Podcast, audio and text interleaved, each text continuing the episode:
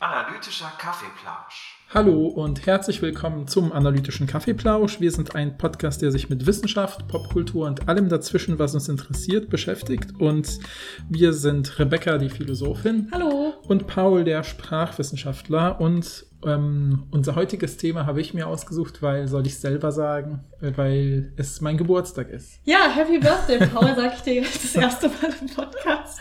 Ja. Genau, ja. du hast heute Geburtstag und deshalb durftest du dir eine Folge aussuchen. Nee. Äh, wenn die Folge rauskommt, äh, ist schon eine Woche her, dass Paul Geburtstag hat. Ihr könnt ihm aber natürlich trotzdem alles Gute wünschen. Und wenn ihr ihm einen Gefallen tun wollt, könnt ihr ihm ja auf Instagram schreiben, hey Paul, vorher wusste ich nicht, dass Linguistik interessant ist und jetzt denke ich, ist es vielleicht ein bisschen interessant. Da freut er sich bestimmt. Ja, oder was mich noch mehr freut, ist, wenn Leute dann überhaupt erfahren, dass es Linguistik gibt. Das habe ich nämlich auch schon ein paar Mal in meinem Alltag erlebt, dass mich Leute nach meinem ja. Beruf fragen. Dann statt irgendwie sowas zu sagen wie Universitätsdozentin, sage ich dann, ich bin Sprachwissenschaftler. Und dann sagen manchmal Leute, ach, was ist denn das eigentlich? Ja. Oder so, lernt man da verschiedene Sprachen oder sowas. Ja nicht, also ich habe jetzt nicht gelacht, weil das albern ist, weil warum soll man das auch wissen, wenn man nee, nee, keine Ahnung nee, von hat, aber weil ich das so süß finde irgendwie. Nö, ich wusste ja auch nicht, dass es Sprachwissenschaft gibt, dass ich angefangen habe, Germanistik zu studieren. Aber das habe ich schon mal in der Germanistik-Studieren-Folge erzählt, deswegen breche ich diese Geschichte sofort wieder ab und da könnt ihr reinhören.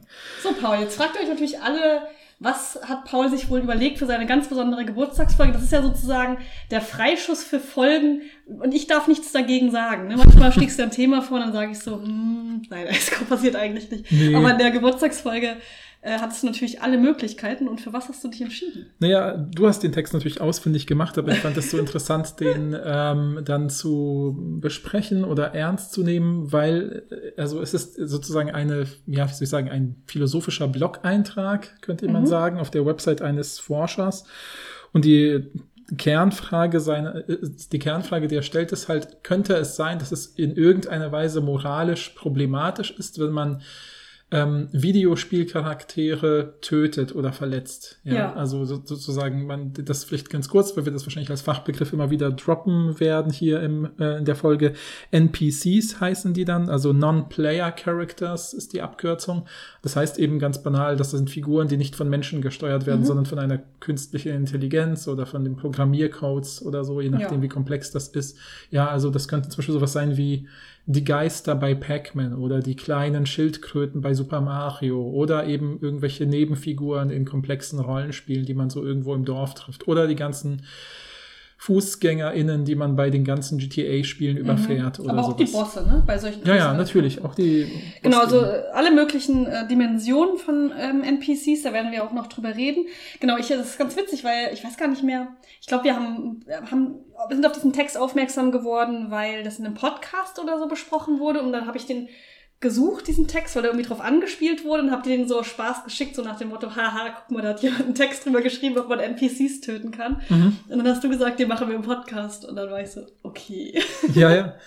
Also ich finde die Frage einfach spannend, ganz. Also ich dachte, ich nehme das maximal ernst, weil intuitiv würde ich sagen, es spielt überhaupt keine Rolle moralisch. Würde man denken, ne? Ja, also genau. das Erste, was wir beide natürlich gedacht haben, was ist das denn für ein Quatsch? Ja. Und dann ja, dachten ja, wir natürlich, wir machen dann eine Podcast-Folge oder Paul zumindest. Der Text, äh, den verlinken wir euch natürlich, den kann man äh, ganz normal online, hast du ja schon gesagt, ist ein Blog-Eintrag, kann man sich auch offensichtlich als Podcast anhören, habe ich aber nicht gemacht, du auch nicht. Mhm, mhm. Der Text heißt, Do Video Game Characters Matter Morally? Also, äh, hast du dir eine gute Übersetzung überlegt? Naja, sind Videospielcharaktere moralisch relevant. Moralisch relevant, genau. Ja. Von moralischer Bedeutung. Mhm. Und der Autor heißt Brian Tomasic. Ich hoffe, das spreche ich richtig aus. Äh, ich habe mir nur ganz kurz angeguckt, dass der einen Hintergrund, also einen wissenschaftlichen Hintergrund in Computer Science und Statistik hat. Mhm. Also Computerwissenschaften und Statistik. Und dass er auch Softwareingenieur äh, mhm. ist mhm. oder war und jetzt äh, sozusagen Berater und auch, glaube ich, einer der Gründer, wenn ich es richtig verstanden habe, von einem Forschungsinstitut äh, Institut ist, das Center äh, on Long-Term Risks, mhm. die sich ähm, so ein bisschen angucken, wie man gerade bei so zukunftsbasierten Sachen wie, wie künstliche Intelligenz, wie man es da schaffen kann, irgendwie ethisch ähm, ja, mit, ja, ja, mit umzugehen. Also wie man zum Beispiel Leiden reduzieren kann, wenn man sich Zukunftssachen äh, anguckt, die, die, irgendwie eine Rolle spielen könnten. Ja, ja, ja, ja. Ja, ja und sein Fokus scheint so eine utilitaristische Position mhm, zu sein, aber ich denke, da werden wir noch im Text später mhm, drauf mhm. eingehen. Den Text hat er ursprünglich 2014 geschrieben, der ist aber auch ein paar Mal überarbeitet worden. Ja, der letzte ja, Stand ist 2019, also ist relativ aktuell. Ja, ja, finde ich auch spannend, dass er da so diese Publikationsform gewählt hat und dann mal wieder das aktualisiert oder sagt, hier haben jetzt Leute bei Reddit das und das geschrieben, da reagiere ich mal kurz drauf oder so. Ähm, genau, ja. Also vielleicht nur ganz kurz, weil ich das als Fußnote ganz spannend finde, dass es eben diese Technik- und Risikoforschung wirklich als Schwerpunkt gibt. Gibt es ja auch in Deutschland, in Karlsruhe zum Beispiel ein Institut, was ja dann eben so, sozusagen Dinge auf ihre Zukunftsfähigkeit hin überprüft. Ja, also ganz banal gesagt, sind das Leute, die vielleicht, wenn es die schon früher gegeben hatte, gesagt hätten, hm, vielleicht sollten wir die Atombombe nicht erfinden oder so. Ja, ja also jetzt banal ja. äh, zusammengefasst, was deren Idee sozusagen ist, dass man eben schaut, welche Gewinne machen wir vielleicht zwar durch eine neue Technik, aber welche Risiken gehen wir dadurch auch ein und so. Und das ist ja, ja irgendwie eine spannende Fragestellung. Und bei, in Bezug auf künstliche Intelligenz das ist ja oft, glaube ich, auch so eine Frage, dass man irgendwie sagt, ist das eigentlich toll, weil die uns langweilige Aufgaben übernimmt oder wird sie uns in jedem Science-Fiction-Film irgendwann übernehmen und kontrollieren? Mm. Deswegen sollten wir es lieber lassen mit der KI. Genau, und hier ja sogar ähm, die ganz andere Dimension, sich zu fragen, ist es überhaupt ethisch okay? Oder wenn wir eine künstliche Intelligenz haben, die eine bestimmte Form von Bewusstsein haben, müssen wir uns dann nicht auch fragen, ob diese KI leiden kann und mhm. dass wir dieses Leiden irgendwie reduzieren müssen. Mhm, mh. Das ist ja ganz interessant eigentlich. Ja. Das ist ja eine ganz andere Perspektive eigentlich. Ja. Also das eher so als Opfer zu sehen. Also ja, ja, künstliche voll. Intelligenz. Ja, potenziell ja, ja. zumindest. Nö, nö, ist ja auch ein anregender Gedanke. Ich glaube, es ist auch der tragende Gedanke zum Beispiel bei Westworld Staffel 1 oder so, ne, dass man mhm. ja quasi eine so realistische, also ich spoiler jetzt eine Serie, die schon ein bisschen älter ist, also Westworld ist natürlich auch ein Film und ein Buch von Michael Crichton ursprünglich, glaube ich, also auch der auch der Autor von Jurassic Park zum Beispiel ist ähm, und ähm, naja, im Prinzip ist die Idee, man fährt auf eine Insel äh, zum, oder ich glaube, bei dem Originalbuch fliegt man sogar auf den Mars oder so. Ja, bleiben wir einfach bei der Serie, ähm, das genau, ist so komplex. Genau, und auf dieser Insel wird dann halt quasi der wilde Westen simuliert und so als Urlaub kann man dann so ein bisschen wie eben bei einem Videospiel sagen, ja, ich, ich gehe geh, geh ich quasi los und dann kommt so ein Typ im Dorf und sagt so, äh, ich habe hier so eine Schatzkarte gefunden. Ja, kannst du so, so Quests erleben. Ja, genau, dann kann man Abenteuer. dem mithelfen oder so oder mitmachen und dann kann man so ein Abenteuer erleben. Das ist quasi so eine Art Abenteuerurlaub in sehr, sehr elaboriert halt und die Figuren, denen man begegnet, sind halt ultra realistisch aussehende Roboter, die sich auch irgendwie intelligent verhalten. Mhm. Und das fand ich auch an der Serie damals eben, ich fand, habe halt dann später die anderen Staffeln fand ich leider nicht so gut, aber in der ersten Staffel fand ich schon eine geniale Idee. Da waren so kleine Tricks wie, okay, voll viele Figuren in dieser Welt konnten halt völlig problemlos unterscheiden, ob jemand ein sozusagen so ein Host hießen die ja, also was ja gleichzeitig Gastgeber heißen kann, aber auch so ein bisschen so kann ja auch so ein Fachbegriff aus der Computertechnik sein, ne? also der Server oder der Träger von Daten. Ähm, und die konnten sozusagen wunderbar unterscheiden, ist jemand ein Host oder ein, äh, ein man, normaler Mensch. Und manchmal wurde dann damit gespielt, dass man es bei manchen Figuren doch nicht weiß und auch die Figuren ja. es nicht genau wussten und so. Und es war schon irgendwie interessant. Und, ähm, und ich glaube, wenn man dieses Beispiel nimmt und da sind dann Wesen, die völlig perfekt auch simulieren, dass sie Schmerzen haben oder extrem schockiert sind, wenn man Verwandte oder FreundInnen tötet oder so, dann, das ist natürlich dann, kriegt das eine andere moralische Gewichtung, Voll. als wenn ich eben bei einem Videospiel heute, was weiß ich, wenn ich einen der Geister von Pac-Man aufesse mhm. und die anderen drei panisch dann wegrennen, weil ich gerade die Superpille geschluckt habe, dann kriege ich ja nicht empathische Gefühle oder so. Ne? Ja, also vor dem Hintergrund finde ich das auch interessant. Können wir am Ende noch mal drüber reden, mhm. wenn es jetzt wirklich komplexere Formen von künstlicher Intelligenz, um künstliche Intelligenz geht.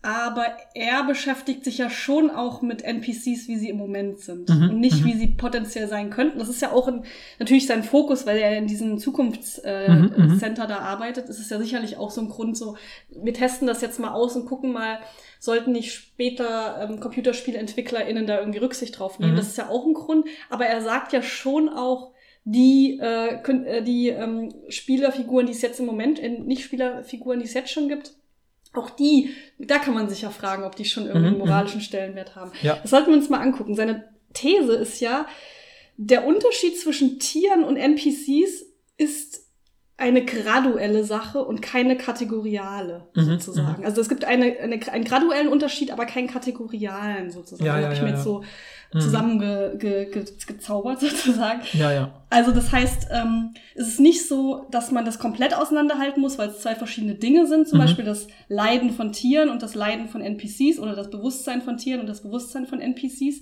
ist keine, ne, das ist nicht was komplett anderes, sondern es mhm. ist höchstens ein Unterschied in Graden. Mhm. So. Finde ich eine sehr gewagte These.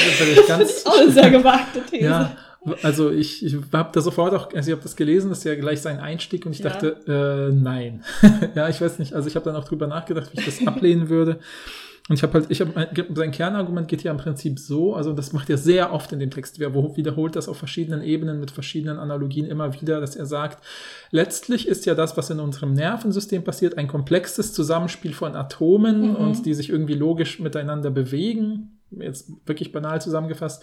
Und das passiert ja auch bei einer KI, ja, oder mhm. bei, bei so Proz, Pro, KI ist ja auch schon übertrieben. Das muss ja keine künstliche Intelligenz sein, die was sich selbst lernen, sich weiterentwickelt. Es kann eben auch eben der, der Schildkröte aus Super Mario sein. Ähm, das passiert da ja auch. Und wir können genau wie bei einem Menschen können wir aufs Gehirn deuten und bei dem äh, äh, Gegner aus Super Mario können wir auf die, ein, einen Chip deuten und sagen, da drin passiert mhm. das, ja, mhm. das heißt, das ist irgendwo verankert als physikalischer Prozess und deswegen ist das ja nur ein gradueller Unterschied mhm. und ich finde, das ist halt echt krass, also ich habe das Gefühl, ohne dass der Autor es will, entlarvt er ganz viel von seinem eigenen Weltbild und es ist ja. halt ein sehr stark technizistisches, vielleicht auch deterministisches Weltbild, also das alles sozusagen mhm. logischen Prozessen folgt. Und ich würde halt dem sofort, das erwähnt er irgendwann ganz später, können wir ja nochmal eingehen, aber ich hatte sofort im Kopf, okay, ähm, ich kann halt in einem Videospiel neu laden und es geht ja nichts verloren, wenn ich in einem Videospiel den Endgegner töte. Kann ich das Spiel neu laden und der Endgegner existiert wieder und was weiß ich. Ähm, und ich kann aber nicht, wenn ich auf einen Käfer trete, sagen, äh, ich baue schnell einen neuen oder irgendwo wird jetzt ein neuer gebaut. Natürlich wird vielleicht irgendwo ein neuer Käfer gerade aus dem Ei schlüpfen oder sowas, aber es ist eben nicht derselbe Käfer, ja. Und das mhm. ist halt, glaube ich, sofort offensichtlich. Und ich hatte das Gefühl, dass dieses starke Argument, da geht er ganz lange nicht drauf ein und sagt er irgendwann ganz am Ende, ja, bei Reddit haben das ein paar Leute gesagt. Aber ich finde trotzdem, dass es ein gradueller Unterschied ist und so. Ja, er hat ja schon ein Argument da, ne? Mhm. Äh, wollen wir ein bisschen ja. durch den Text gehen, damit wir nicht ja, so springen? Das finde ich irgendwie, mhm. glaube ich, noch ganz gut, wenn das okay ist. Na klar. Also, ne, wie gesagt, das ist seine Hauptthese, davon geht er aus und dann sagt er darauf ableiten, wenn wir wirklich zugestehen, dass es nur einen graduellen Unterschied gibt. Ja, ja. Da müssen wir auch zugestehen, dass wenn wir uns um Tiere sorgen, und mit Tieren meint er auch Menschen, ne? Also ja, Menschen sind ja auch Tiere, ne? Also er meint nichtmenschliche und menschliche Tiere. Ja, ja. Aber wenn wir uns um Tiere sorgen, dann sollten wir uns auch um NPCs sorgen, zumindest ein kleines bisschen. Mhm, also er mhm. sagt schon, es gibt ethisch gesehen viel gravierendere Sachen, mhm. als sich um die Ethik ja, von ja. NPC. Das sagt er ganz oft. Ja. Also er will jetzt nicht sagen, wir sollten jetzt uns mal nicht drum kümmern, dass wir Tiere, äh, nichtmenschliche Tiere besser behandeln, sondern wir sollten uns um NPC, das sagt er nicht. Ja, ja. Sondern er sagt nur. Er markiert es auch ganz stark. Ja, er, er sagt nur, Trotzdem könnte das gerade mit fortschreitender Technik immer relevanter werden. Mhm. Und äh, ich glaube, er findet es, es ist halt einfach, er sagt ja irgendwo auch, es ist so ein bisschen so eine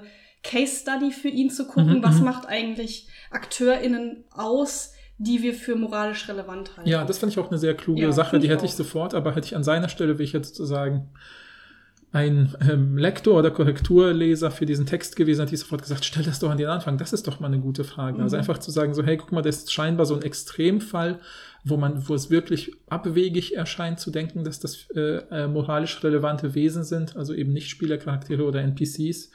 Ähm, und nehmen wir es trotzdem mal an und warum denken wir das automatisch, dass das nicht der Fall ist? Woran liegt das eigentlich? Genau. Und das finde ich eine spannende Frage und deswegen, ne, also die kann man auch, finde ich, mit ihm durch den Text ganz gut verfolgen. Ja, finde ich auch, ja. genau.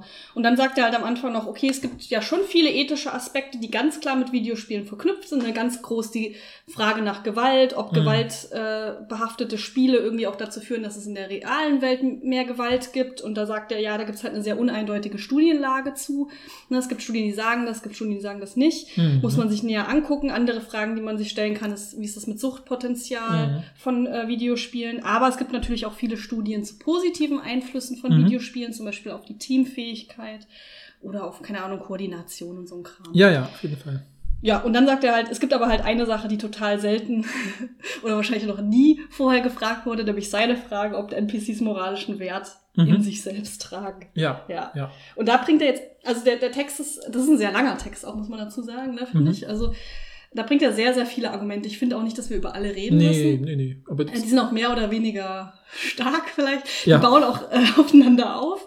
Ich muss ehrlich sagen, ich war ganz überrascht, weil als ich, als ich den, als ich den, ähm, die, den Titel gelesen habe und darum äh, geguckt habe, worum es geht eigentlich, habe ich ehrlich gesagt erwartet, er bringt so ein Kant-Argument und mhm. sagt halt, okay, wenn wir ähm, NPCs irgendwie in Videospielen töten oder verletzen und so und sehen vielleicht auch, dass die leiden in einem gewissen Sinne. Also wenn man ein äh, eher realistisches Spiel hat, mhm. wo, die, wo die NPCs vielleicht auch schreien oder irgendwie qualvoll gucken oder so, mhm. könnte das ja dazu führen, dass SpielerInnen so ein bisschen abstumpfen mhm. und das dann vielleicht dazu führt, dass sie auch im realen Leben zum Beispiel Tieren gegenüber oder ja, anderen ja, Menschen ja. gegenüber äh, gewaltvoll sind. Ne? Das dachte ich wäre vielleicht das Argument, aber das sagt er überhaupt, also sagt er an keiner Stelle. Ja, fand ich auch voll spannend. Das scheint mir das einzige Argument zu sein, worüber ich hätte halt nachgedacht, mhm. ehrlich gesagt. Nee, finde ich voll spannend. Nicht, dass ich das für ein gutes Argument halte, aber ja. Naja, wieso nicht? Also ich finde, das ist, äh, ähm, ich fand auch, ich hatte das Gefühl, dass das, ja, also ich habe genau das gleiche intuitiv gedacht, weil ich kenne das auch noch aus meinem Philosophiestudium, diese, dieses Argument äh, von Kant ist ja im Prinzip so, geht ja so, dass man sagt, wenn wir, okay, auf den ersten Blick, selbst wenn man sagt, Tiere ähm, sind vielleicht irgendwie aus irgendwelchen Gründen an bestimmten Weltbildern weniger moralisch wert oder relevant oder wir ignorieren halt einfach ihre Potenz ihr Potenzial für Schmerzen, weil wir es ja letztlich nicht wissen können, wie auch immer man das begründet. Mhm. Ist ja eins von Kants Argumenten so, dass, dass man irgendwie so zusammenfassen könnte, dass man sagt, okay, wenn wir uns angewöhnen, Tiere schlecht zu behandeln, was weiß ich, den Hund wegzutreten, wenn er uns irgendwie äh, nervt oder so, ähm, dann ist es nur noch, äh, dann fehlen sozusagen, sage ich mal, zwei, drei ideologische Schritte, dann bezeichnet man einen Menschen als Hund und damit darf man diesen Menschen auch wegtreten, ja. sozusagen, ja, weil man ihn abwertet. Und das merkt man ja, ne? also was weiß ich, bis hin zu solchen Bezeichnungen aus der Nazi-Zeit wie Ungeziefer und Parasiten und mhm. so weiter. Ne? Also all das ist, glaube ich, völlig naheliegend. Und ich dachte auch, das wäre vielleicht ein mögliches Argument, dass man eben, na, ich, mir geht's auch, ich bin der Letzte, der diese Abstumpfungsthese ver, äh, ver, verfolgt, also im Sinne von, ne, wenn du die ganze Zeit Ego-Shooter spielst, dann drehst du irgendwann durch, weil die Studien, die ich kenne, sind halt eher so, dass ich sagen würde, Menschen mit einem bestimmten Gewaltpotenzial mögen Ego-Shooter, das heißt aber nicht, dass Ego-Shooter Gewaltpotenzial mhm. auslösen, also das ist dieses typische, es gibt Korrelationen, aber die kausale Beziehung ist halt, ne, also äh, muss halt ähm, genau untersucht werden, in welche genau, Richtung was was verursacht. Das ist für mich eine empirische Frage auch. Ja, genau, also, genau. Da müssen wir auch gar nicht so, so viel rumüberlegen in unserem ja. Lehnstuhl, das ist eine empirische Frage. Ja, genau. Und die gleichen Sachen könnte man sich ja auch fragen über ähm, zum Beispiel mhm. Horrorfilme oder Actionfilme. Ja. Also klar, da ist noch was anderes, weil man nicht selber äh, eine Figur steuert. Mhm. Aber das ist ja jetzt auch gar nicht die Frage. Falls ihr Interesse daran habt, ich habe irgendwo gesehen, als ich glaube ich diesen Text gesucht habe, es gibt auch eine relativ neue Meta-Studie zu ähm, Videospielen und Gewalt, also mhm. die sich äh, alle möglichen Studien eben angucken und die Ergebnisse zusammenführen. Fände ich vielleicht ganz interessant, falls da irgendjemand Interesse hat, können wir uns die gerne mal ja, anschauen. Ja, absolut.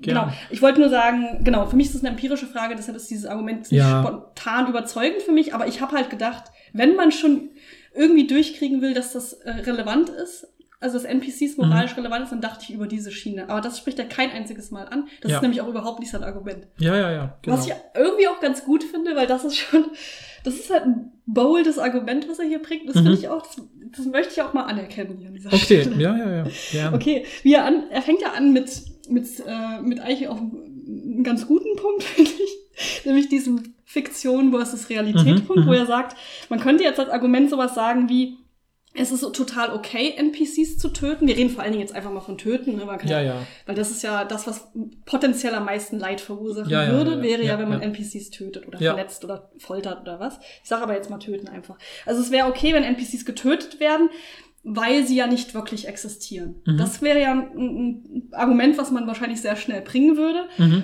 Und äh, er sagt dann, man könnte das analog sehen zu, wenn ich jetzt einen Film gucke, wo jemand getötet wird, oder ich bin ein Kind und gucke einen Film, wo jemand getötet wird und weine total und dann sagt mein Elternteil sowas wie, hey, mach dir doch keine Sorgen, kleine Rebecca, äh, das ist nur ein Film, das ist mhm. nicht das reale Leben, das ist nur eine Schauspielerin, der geht es gut. Mhm, das, mhm, mhm. ne, bringst du ja heute noch. Letztens haben wir einen Film gesehen, wo ein Hund so richtig schlimm getötet wurde. Und hast du zu mir gesagt, Rebecca, der Hund, dem Hund geht's gut. Ich bin mir sicher, dem Hund geht's gut. ja, ja, ja. Das ist ja das Argument. Ja, das stimmt. Kann ich, kannst du dich vielleicht das erst an dein erstes Mal erinnern, als dir deine Eltern so einen, diese, diese Trennung zwischen Realität und Fiktion beibringen mussten, nee, damit du nicht traurig bist? Ah, krass. Ja, weil ich weiß, es gibt bei, bei mir so eine Geschichte. Also ich habe das selber auch nicht, ich weiß ziemlich sicher, es ist nicht Teil meiner bewussten Erinnerung. Aber ich kenne es aus Geschichten, dass es in Polen, wo ich ja aufgewachsen bin, gab es so eine Fernsehserie, das war ursprünglich so ein also ein Fernsehspiel nennt man das sowieso wie, so wie ein Hörspiel. Also es war quasi ein Theaterstück auf einer Bühne, was auch vor Live-Publikum aufgezeichnet wurde, so wie eine Sitcom quasi, aber ernst. Da ging es um so einen einen polnischen äh, Agenten, der sich, also das spielt halt in der Nazi-Zeit, der sich sozusagen als Deutscher ausgibt und versucht sozusagen als Spion die Nazis zu stoppen. Mhm. Und ich glaube, entweder er oder eine andere wichtige Figur wird dann halt irgendwann getötet. Und ich habe dann als Kind geweint. Mhm. Und dann haben meine Eltern auch gesagt, so nein, der Schauspieler lebt mhm. noch und so. Ich kann mich da, also sozusagen, sie haben das immer wieder so als Beispiel gebracht, so dass äh, Paul geweint hat, weil Kapitän Klos gestorben ist, sozusagen. ja. ja, das ist Dings, das finde ich total lustig.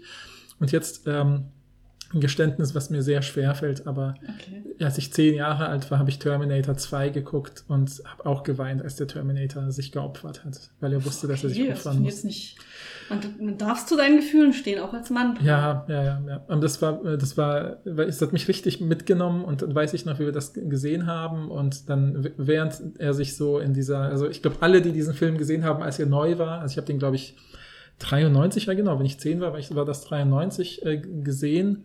Auf Video hatten wir den ausgeliehen.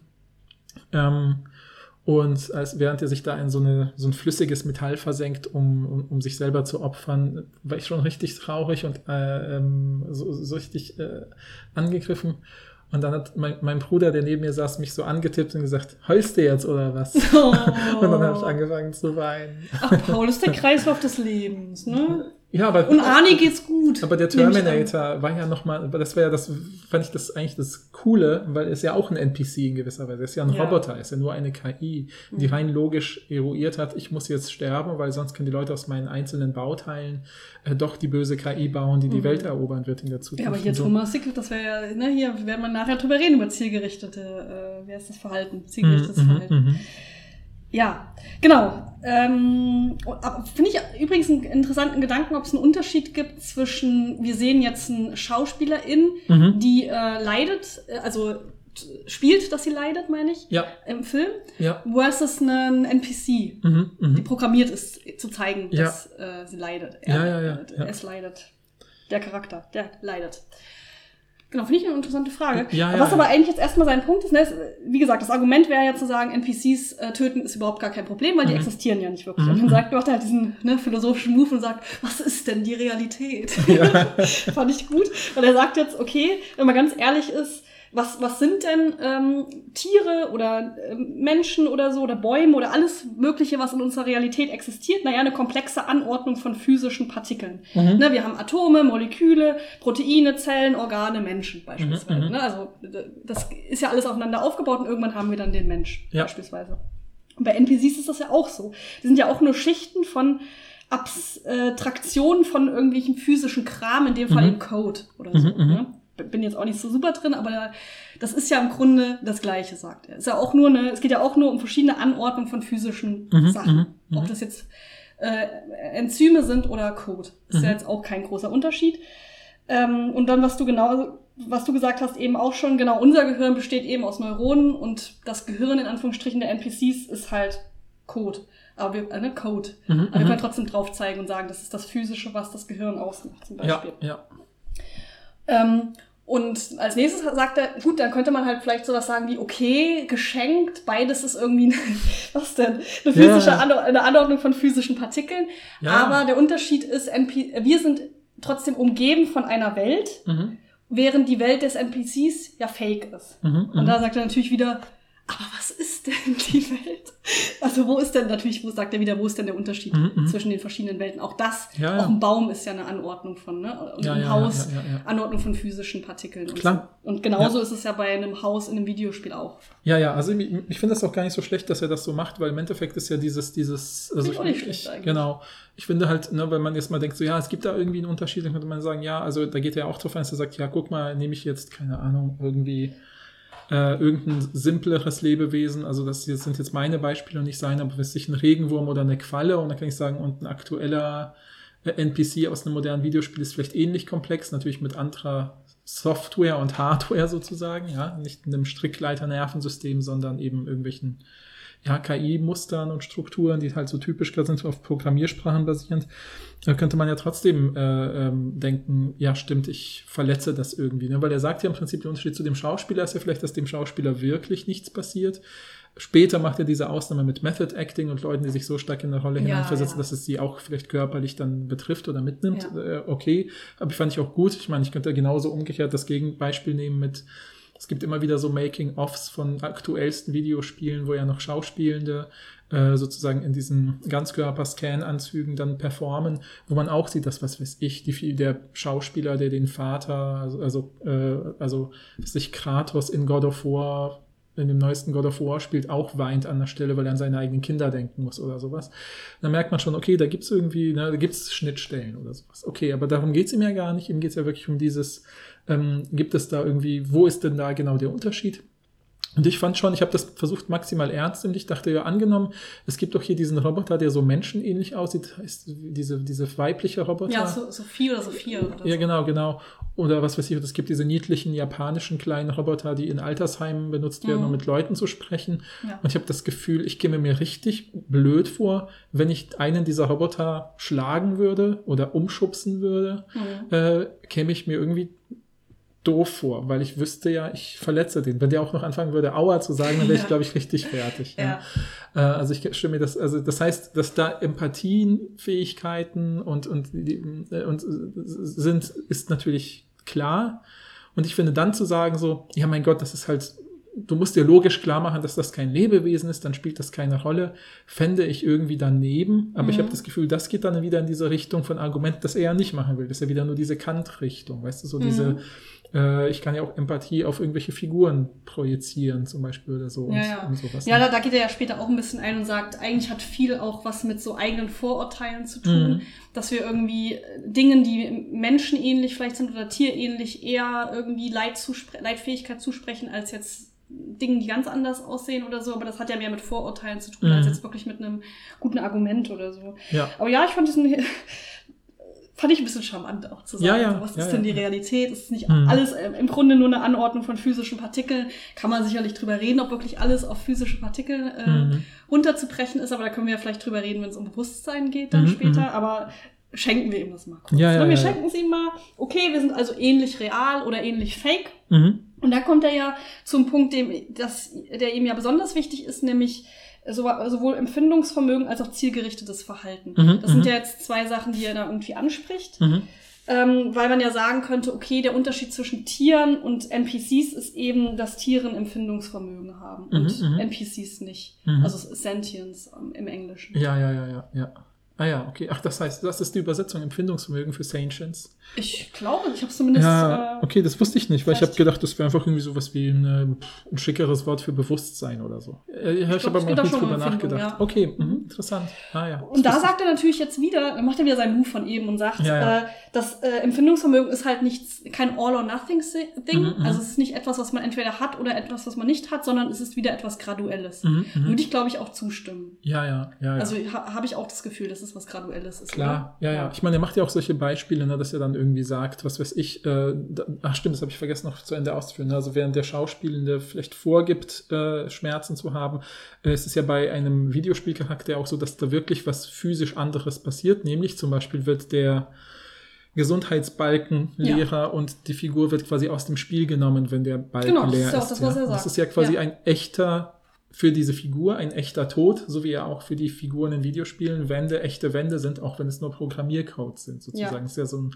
interessanter Vergleich, den er halt macht. Er sagt, vielleicht ist es einfach eine andere Art von Tod oder Schmerz, die wir sozusagen nicht nachvollziehen können. Ich würde dem Ja, auch ja. zustimmen. Also ich Mhm. meine, ich würde dem nicht zustimmen, dass es, also dass es Leiden ist, aber ich würde, Mhm. oder können wir vielleicht nachher drüber reden, was äh, ich darüber denke, aber ich würde schon sagen, dass es einen Unterschied gibt zwischen Schauspielerin äh, spielt, dass sie äh, er oder them, äh, they Schmerzen hat versus NPC äh, Mhm, mhm. stirbt Ja, im Spiel. Das ja. ist, für mich ist es auch ein Unterschied, das, Mhm. weil das ist eine andere Ebene noch. Ja, klar. Ja, ja, ja. Weil im einen Fall ist es nur gespielt, in dem anderen Fall ist es halt natürlich programmiert, Mhm. aber da kann man ja auch drüber reden, äh, inwieweit Mhm. das bei anderen ähm, AkteurInnen vielleicht auch programmiert ist. Ja, ja, klar, klar. Also ja, ich finde zum auch, Beispiel durch Determinismus oder Gott oder so. Ja, ja ich fand auch hier, musste ich wieder an, an ich will, will jetzt nicht ständig diese Serie zitieren, aber ich find, musste auch hier an Westworld Staffel 1 denken, wo ja fand ich auch äh, einer der interessanteren Plot-Twists dann war, dass sozusagen ähm, irgendwann klar wurde, dass die wenn zum Beispiel den Figuren, also den Hosts, ne, also den NPCs aus Westworld sozusagen, wenn denen irgendwie Gewalt angetan wird oder irgendwas passiert ist, dann werden sie ja abends sozusagen, wenn sie dann tot sind, in so ein Labor getragen. Da werden sie dann wieder zusammengeflickt. Äh, dann wird ihr Gedächtnis sozusagen für diesen Tag gelöscht und morgen machen sie dann wieder das Gleiche wie bisher. Und einige von denen haben dann aber so subtil, das wird dann so nach und nach so durch so Flashbacks sichtbar oder indem einige so Notizen an sich selbst finden, die sie sich selbst gemacht haben, wird dann klar, die haben so ein Trauma dadurch oder sowas. Ne? Ja. Und deswegen ist natürlich, könnte man jetzt so, so sagen, das, ich kenne das auch aus so zig ähm, YouTube-Videos von Leuten, die halt so Videospiele-Fans sind, dass sie so, so, so als Gag dann irgendwie sowas zeigen wie, ähm, was weiß ich, der Charakter, der bei Mortal Kombat oder so immer wieder getötet wird, äh, muss dann nach Runde eins kurz zur Therapie und irgendwie lernen, wieder zu laufen mm. und wird operiert und dann Runde zwei und er wird wieder getötet, halt sozusagen. Ja. ja. Also ein bisschen versucht, diese Vermenschlichung äh, sozusagen damit zu spielen. Das ist, glaube ich, schon so eine Sache, die, glaube ich, jeder mal im Hinterkopf hatte, wenn man irgendwie sich vorstellt, was wäre denn echt jetzt die Konsequenz, ja, okay. wenn man das ernst nimmt oder so. Also ich hatte ich auch schon voll oft bei Videospielen, dass ich das, dass man manchmal so ein, mh, mm, wie so ein kurzen Moment hat und denkt, das wäre jetzt auch richtig krass, wenn man sich vorstellt, das wäre echt, was natürlich impliziert, dass ich davon ausgehe, dass es nichts echt ist und keine echte Relevanz halt hat. Ne? Ja, also kann ich mich nicht mit identifizieren, ja. aber ich spiele auch viel zu wenig dafür und vor allen Dingen nicht so, ja. in der Regel ja nicht so oft Spiele, wo, wo man selber jemanden tötet.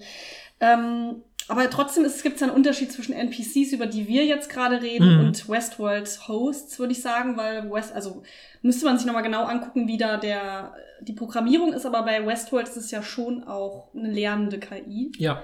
Und da würde ich sagen, also ab dem Moment, wo die KI oder der Algorithmus oder der Code le selber lernen kann und äh, selbstständig auf eine gewisse Art und Weise reagieren kann auf das, was passiert, da ich, würde ich auch sagen, vielleicht ist das der Moment, wo wir wirklich drüber nachdenken mhm. müssten, ob es moralisch äh, relevant ist. Mhm. Aber hier, äh, in dem Moment, wo wir noch gerade sind, so mit den Charakteren bei Sims zum Beispiel oder mhm, so, da mhm. würde ich sagen, das ist nochmal was ganz anderes. Ja, ja, ja. ja. Deshalb das dürfen wir nicht vermixen. Ja, finde ich total gut, weil ich finde das auch total spannend. Ich habe drüber nachgedacht, weil es gibt ja schon diese Deep Learning Sachen oder so, wo ja wirklich, wo man ja wirklich sagen kann, das sind so die ersten so Machine Learning Sachen, also so, ne, so was sich, also zum Beispiel hier hast du doch in der letzten Folge empfohlen, DeepL, diese, diese Übersetzungssoftware, arbeitet ja damit, dass mhm. sie sich selber Dinge beibringt. Also das heißt, wenn ich diese Software benutze und von ein, ein Fenster den englischen Text reinkopiere, dann kriege ich auf der anderen Seite den deutschen gezeigt. Oder nee, nehmen wir besser das Gegenbeispiel. Ich will einen englischen Text schreiben, kann natürlich besser auf Deutsch formulieren, dann schreibe ich den deutschen Text, kopiere ihn da rein, dann wird mir ein englischer Text angezeigt. Und dann sehe ich auf der rechten Seite auf Englisch, hm, da gefällt mir eine Formulierung nicht, dann trage ich da was anderes ein. Und diese KI merkt sich das. Und wenn äh, und durch die umgebenden Wörter äh, merkt sie vielleicht, ah, ich bin Sprachwissenschaftler. Und wenn das nächste Mal jemand auch etwas einträgt und sie erkennt an der An Auswahl der Wörter, das ist ein Sprachwissenschaftler oder eine Sprachwissenschaftlerin, mhm. übersetzt es äh, diesen Begriff so, wie ich ihn übersetzt habe. Ja? ja, ja. Äh, und sagt, ist das die richtige Übersetzung sozusagen? Ja? Und, und dann kann die nächste Person es wieder checken und so wird diese KI immer besser. Und ich finde es schon spannend, wenn dann irgendwann Videospiele auftauchen, die so tief mit so einer KI umgehen.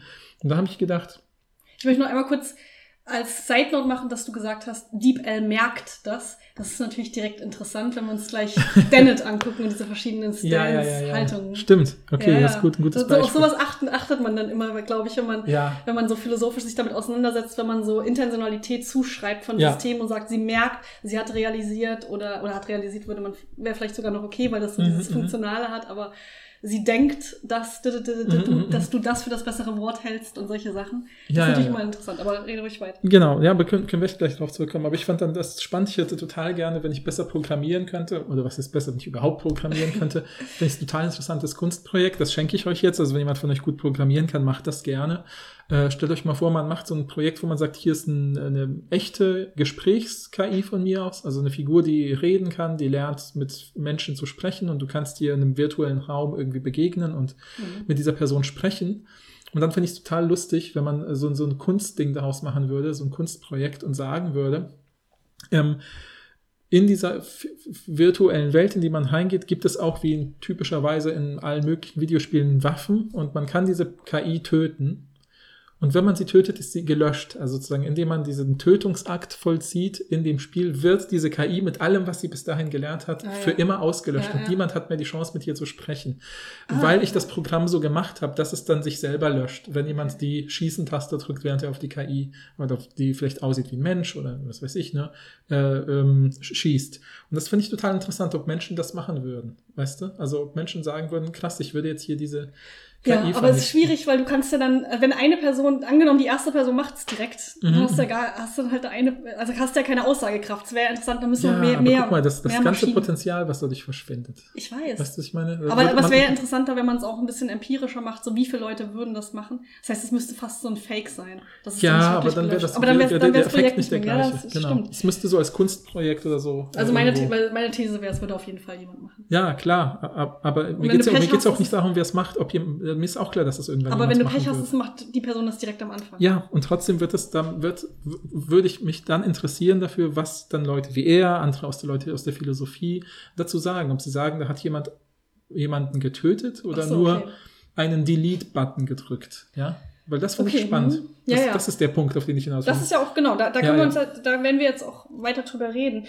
Also, ich hatte, hatte dann das Gefühl, also er spricht ja von Empfindungsvermögen und sagt auch da wieder, das ist was Graduelles. Mhm. Wie gesagt, da würde ich zustimmen.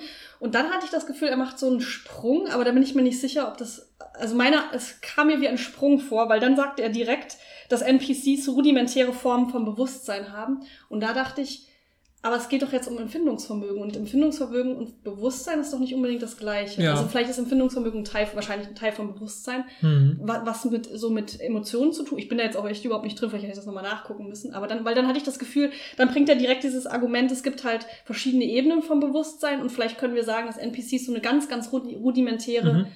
Äh, Basis vom Bewusstsein haben, wo man vielleicht sagen kann, okay. Aber mhm. dann dachte ich, aber ist es, ist es ein bisschen abgelenkt jetzt von dem, worüber ja, er eigentlich ja, ja, ja, Oder ist es nur mein Gefühl? Nee, nee, ich habe es ähnlich empfunden. Ich hatte das Gefühl, er macht manchmal so ein bisschen so ein bisschen unpräzise Sprünge. Ich weiß nicht, was er sagen soll. Also von einem Begriff zum nächsten. Mhm. Ähm, aber vielleicht kenne ich mich auch nicht gut genug aus mit diesen, was Sentience jetzt genau ist, aber ich hatte halt das Gefühl, also was, was mich halt interessiert, wenn es wirklich darum geht, ob ähm, Videospielcharaktere moralisch von Bedeutung sind. Und er spricht ja immer von Leiden, also ob die leiden können. Mhm. Und da geht's ja schon auch um mehr als nur rudimentäre Formen von Bewusstsein, oder? Also da geht's ja auch um Emotionen und um ähm, Empfindungen und um Qualia vielleicht. Also wie fühlt es sich an, etwas ähm, mhm, zu mhm. erleben? Und das spricht er irgendwie nicht so richtig drüber. Ach so, doch. Ich dachte, das Gefühl, das, das ist sein Punkt mit diesem Monitor in gewisser Weise, oder? Dass er immer diese Metapher des Monitors nimmt und sagt, was wir unter Bewusstsein verstehen, ist typischerweise sowas wie, also ist meine Zusammenfassung, Reflexionsvermögen, mhm. also dass ich darüber nachdenken kann, mhm. wie es mir gerade geht. Das kann ja eine Figur, eine NPC-Figur nicht, ja, die kann das nur vielleicht also simulieren, weil sie gut geschrieben ist, gut gescriptet ist oder so von jemandem, aber das macht sie ja nicht auf Basis ihres eigenen selbstgenerierten Codes, sondern sie macht das, weil da steht, wenn der Spieler folgenden komplexen Input begangen hat, dann passiert, möchte, sollst du diesen Satz sagen oder sowas, ja. Mhm. Aber das ist ja trotzdem nicht dieses Reflexionsvermögen. Der sagt eben, aber vielleicht sind die anderen Formen des Denkens und der wie heißt das, Empfindungsvermögens, äh, also mhm. dieser Sentient-Prozesse, doch genauso wichtig, weil es gibt ja auch Prozesse in meinem Gehirn, die jetzt dafür sorgen, dass ich meine Zunge und meine Stimmbänder auf eine bestimmte Weise bewegen. Die steuere ich ja nicht. Ich, ich ja. denke ja, ich rede ja nur, whatever that means, mhm. sozusagen, aber ich, trotzdem bewegen sich jetzt meine Stimmbänder, ich bewege meine Hände jetzt gerade auf eine bestimmte Weise, ich atme parallel, äh, mein Herz schlägt und mein Blut pocht und das ist ja alles ultra wichtig dafür, dass ich mir darüber Gedanken machen kann, gerade ob NPCs Gefühle haben. Ähm, und er meinte, und diese, natürlich diese Metaprozesse, dieses drüber nachdenken haben NPCs nicht, aber so ein dann macht er auch so, also da sieht man ja auch, dass er sich sehr stark mit diesen Programmiersachen ja auch auskennt. Da macht er so Code-Beispiele, wo es sich Figuren gelernt haben, sich irgendwo hinzubewegen, ja, irgendwelche Befehlskreisläufe, wie wenn du den Spielercharakter siehst, greif ihn an, wenn er dich zurück angreift, ja. weiche aus, wenn du getroffen bist, such Heilung und so, und wenn du geheilt bist, such wieder den Gegner ja, oder so, ja. ja.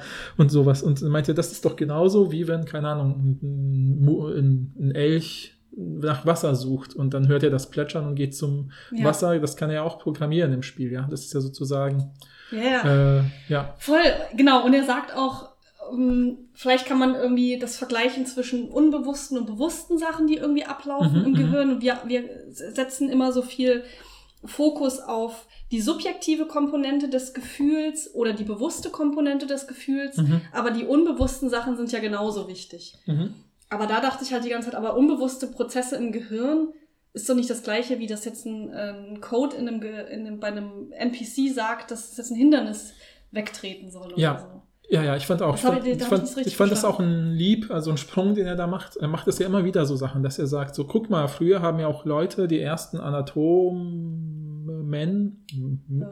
also Menschen, die Wesen aufschneiden, um zu gucken, Ja. wie Anatomie aussieht, äh, haben ja auch Tiere nicht betäubt, weil sie sich dachten, die sind ja quasi nur komplexe Maschinen. Und dann schreibt der Klammer auf, was sie ja eigentlich auch sind, Klammer Mhm. zu, wo ich dachte, äh, Ja, aber natürlich ist das sein. Ich meine, die ganze Zeit wirkt es ja so mit, wir bestehen nur aus physischen Partikeln. Ja, ja, so. genau. Das ist seine Grundhaltung. Und ich habe das Gefühl, das ist also der Hauptkern des Textes, wenn man diese Grundhaltung, also ich nehme bestimmte Thesen in Kauf, einfach um seine Argumentation ernst zu nehmen, das Ja. Bestmögliche daraus Ja, zu ja. machen. Aber diese dem Ganzen unterliegende äh, Idee, dass alles nur sich bewegende Atome und Zufälle sind, die halt zufällig komplexe Wesen wie Menschen geschaffen haben, ähm, ich verstehe, woher diese Position kommt und dass es sie gibt, aber ich habe das Gefühl, unabhängig, die ist, das ist so eine, so, so eine, eine uns-Sache, weil unabhängig davon, wie wir entstanden sind, haben wir jetzt nun mal irgendwie das, was wir Bewusstsein nennen und haben irgendwie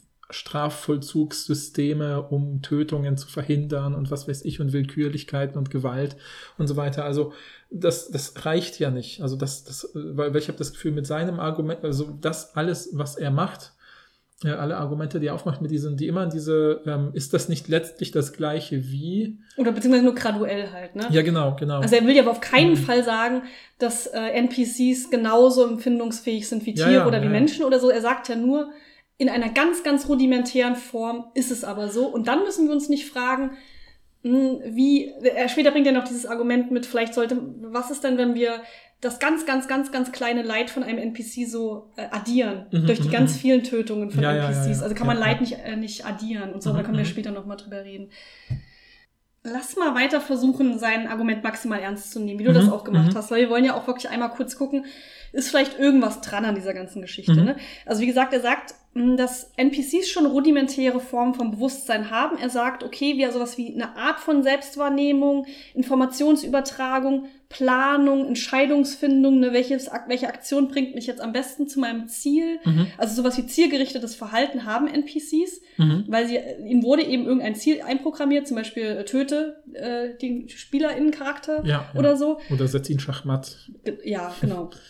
Und sie haben auch ein gewisses, eine gewisse Art von Welfare-System, wie er sagt. Also sowas wie, äh, es ist halt sowas einprogrammiert wie, wann stirbt eigentlich ein NPC? Mhm. Und wie reagiert ein NPC auf Schaden? Gibt es vielleicht wirklich sowas wie Aufschreien oder sich krümmen oder so? Ja, ja, ja. ja. Und das bezeichnet er als Welfare System. Mm, Und was du auch gesagt hast, mit, dass es der Gesundheitsbalken runtergeht oder Ja, so, ja, dass man so und so oft den Boss äh, hitten muss, bevor er jetzt stirbt oder so. mhm. Das ist halt dann das Welfare System sozusagen. Mhm. Ob ich mir das jetzt einkaufen würde, weiß ich nicht genau. Bei dem zielgerichteten Verhalten okay. Ne? ja, klar. Ja, ja. Klar. Ähm, und genau, also es gibt diese rudimentären Formen vom Bewusstsein und die rudimentären Formen der Indikatoren innerer Zustände, wie er es nennt. Damit meint er eben wirklich sowas wie Trefferpunkte werden angezeigt, es gibt Ausrufe wie Schreien und Mhm. das nennt er einfache Formen von Emotionen. Mhm, mhm. Da ich, also weiß ich nicht. Mhm. Ja, ja. Ich also würdest du das wirklich als, äh, würde man das wirklich als Welfare-System, also als Fürsorge, ähm, ich meine, es ist eine Art Fürsorgesystem auf so einer ganz objektiven Ebene im Sinne Ach, Ich dachte, das heißt Wohlergehen einfach. oder Wohlergehen. Wohlergehen Ja, ja, ist das ja. Wort, was ich genau, das habe Ja, ich die ganze ja. Zeit gesucht. Mhm, ja, mhm. Wohlergehen. ja. Äh, klar gibt es, äh, ist einprogrammiert, wann der NPC stirbt, macht ja auch Mhm, Sinn. mhm. Aber würde man das wirklich, ich weiß es nicht, das ist doch kein, würdest du das wirklich als Welfare, als Wohlergehenssystem bezeichnen? Ja, gut. Man kann es so bezeichnen, aber ich finde, das Wort Wohlergehen ist da halt ein bisschen äh, ungewöhnlich benutzt halt. Ne? Ja. Also, weil wir es eben nicht, weil ich meine, dann könnte ich ja auch sagen, mein Taschenrechner hat auch Wohlergehen oder sowas, weißt du, weil wenn ich im, im Error eintippe, dann zeigt er mir an, dass ich was falsch gemacht habe oder nee, was weiß ich. Das, weiß so, das, das ist was anderes. Ja, okay, okay. Aber ich weiß nicht, find, aber wo ist da, also gibt es da wirklich einen Unterschied zwischen, ich gebe, ich meine, im Prinzip gebe ich eine bestimmte Art von Input ein, nämlich ich klicke mit dem Link, mit der linken Maustaste, was die virtuelle Schrotflinte dazu bringt, abzufeuern und Mhm. dann wird dem Charakter ein Wert abgezogen und dann der Wert ist hoch genug, dann explodiert er halt in kleine Leichenteile und dann freue ich mich irgendwie, weil ich Doom spiele. Ja, aber äh, er sagt ja, also Thomas Sick heißt er, ne? Mhm. Sagt ja, wenn der NPC gut genug geschrieben ist oder gut genug programmiert ist, dann würde er alles machen, um nicht zu sterben. Mhm. Also wir reden jetzt wirklich von solchen äh, Antagonisten, Ja, ja, klar. antagonistischen NPCs. Mhm. Dann würde der NPC alles machen, um nicht zu sterben. Und würde man dann nicht sagen, mh, das hat dann irgendwie was mit Wohlergehen zu tun, weil wenn er wirklich alles machen würde, um nicht zu sterben, dann hat er ja irgendwie ein Interesse daran zu überleben und dann ist es vielleicht eine Art von Leid, wenn er stirbt, weil er das ja nicht, also weil er ja Mhm. alles getan hätte, um das zu vermeiden. Und wäre das dann nicht Leid, würde man das Mhm. nicht Leid nennen, sozusagen. Ja, Okay. also dieses Subjekt und aber das ist und das nennt er ja irgendwie ein Indikator von einem inneren Zustand und ich würdest man würde das noch nicht als inneren Zustand bezeichnen, oder? Das, also weil Wollen wir vielleicht diese, diese, diese Dennett-Sache Ja, hinzuholen, weil ich okay. habe das Gefühl, die hilft total. okay, Ähm, Ka- kanntest du das vorher schon? ich kannte es ein bisschen, aber ich kann es jetzt nicht so, ähm, bestimmt nicht so wunderbar wiedergeben, wie du es jetzt Oh, gleich krass. machen wirst. Ja, also ich hoffe, ich krieg das hin. Also Dennett, Daniel Dennett ist einfach ein relativ bekannter Philosoph, wahrscheinlich einer der bekanntesten noch lebenden äh, Philosophen. Ich hoffe, dass er noch lebt. Ich glaube, ich bin mir relativ sicher doch. Und er hat so, ein, ähm, so, ein, so eine Theorie von verschiedenen Stances, also Haltungen, die man Mhm. einnehmen kann, die man sozusagen einnehmen kann, wenn man das Verhalten eines Objekts oder vielleicht auch eines Subjekts Mhm. beobachtet oder auch wenn man das Verhalten eines Objekts voraussehen will oder Mhm, voraussagen mhm, will, also mhm. wie es sich verhalten wird. Und da gibt es drei verschiedene Haltungen, die physikalische, die funktionale und die intentionale. Mhm. Mhm. Ähm, und er sagt ja jetzt am Anfang erstmal, es gibt sehr ganz, also äh, Tomasic sagt, es gibt sehr einfache NPCs, denen kann man die physikalische Haltung gegenüber einnehmen. Mhm. Das ist sozusagen, wenn ich das richtig ähm, verstanden habe, ist das ähm, einfach das Wissen über Naturgesetze. Also sowas wie, ich äh, nehme eine Flasche mit Wasser, mach sie zu und mach sie ins Gefrierfach und Mhm. nach einer Zeit wird die platzen. Mhm. Das Mhm. ist einfach, äh, das ist die physikalische Haltung, Ja, die ich ja, dem ja. gegenüber Genau, genau. sozusagen. Und äh, dann sagt, glaube ich, das Beispiel von diesen, ähm, sind das auch die Schildkröten bei Super Mario, die irgendwie gegen Hindernis laufen. Mhm. Und wenn dann Hindernis ist, dann laufen sie halt dann in die entgegengesetzte Genau, Richtung. Und ja. das, die, diesen NPCs würde man die physikalische Haltung gegenüber einnehmen, weil sie das einfach nur machen, weil da halt ein Objekt im Weg ist. Das Ja, ist wie, das ist wie, eine Billardkugel, die von der Bande abprallt. wie so ein Naturgesetz ist das in Ja, ja, Deshalb würden ja. wir da, da die physikalische Mhm, Haltung mhm. einnehmen. Mhm, Okay, ne? Schenken wir. Ja, Finde ich okay. Über die funktionale redet er, glaube ich, gar nicht, ne? Mhm. Äh, aber das ist sowas wie, dass wir von, vom Bauplan ausgehen. Also wenn ich, äh, wenn auf dem, wenn auf einem Getränkeautomaten steht, äh, dass ich für eine Cola 1,20 bezahle und ich werfe 1,20 ein, dann kann ich voraussagen oder also Ja. kann ich annehmen, dass ich dann eine Cola bekomme, weil Ja, ich den ja, funktionalen Bauplan des Automaten Ja. Ja. Genau. Und ähm, dann gibt es noch die intentionalen. Und da sagt er ja, ähm, also Thomas Sick, dass manche NPCs so ein bisschen komplexer sind, dass wir dem gegenüber, warum machst du denn so? Ja, weil ich an ein Beispiel denken musste. Erzähl Okay. bitte weiter. Dass wir äh, dem gegenüber ein, eine intentionale Haltung einnehmen. Das heißt nicht nur ein funktionales Prinzip, sondern ähm, dass wir die Objekte, die wir beobachten mit dieser Haltung, dass wir davon ausgehen, dass die Objekte auf eine gewisse Art und Weise rational äh, Mhm, sich mhm. verhalten und mit rational ist vor allem zielorientiert. Mhm, gemeint. mhm. Ähm, das heißt, sie verhalten sich so, dass man, dass wir davon ausgehen können, dass sie sich so verhalten, weil sie denken, dass sie ihr, denken sag ich jetzt schon wieder, dass sie ihr Ziel damit am besten erreichen können. Beispielsweise Ja, ja. ein Schachcomputer. Der Schachcomputer, es bringt Dennett auch selber den Schachcomputer. Ja, ja, Das ist auch ein Beispiel ja. von Dennett selbst, dass er sagt, okay, der Schachcomputer ähm, anti, äh, es- reagiert ja darauf, wo die anderen Figuren stehen, die gegnerischen Mhm, mhm. Figuren, und kann da irgendwie dann verschiedene Züge irgendwie antizipieren, auch von den GegnerInnen und auch von sich selber und überlegt dann, okay, wie schaffe ich es am besten? Überlegt, sage ich jetzt wieder natürlich. Mhm. Überlegt, äh, wie kann ich am besten zu meinem Ziel kommen, nämlich zu gewinnen Mhm. und so. Ja. Ja.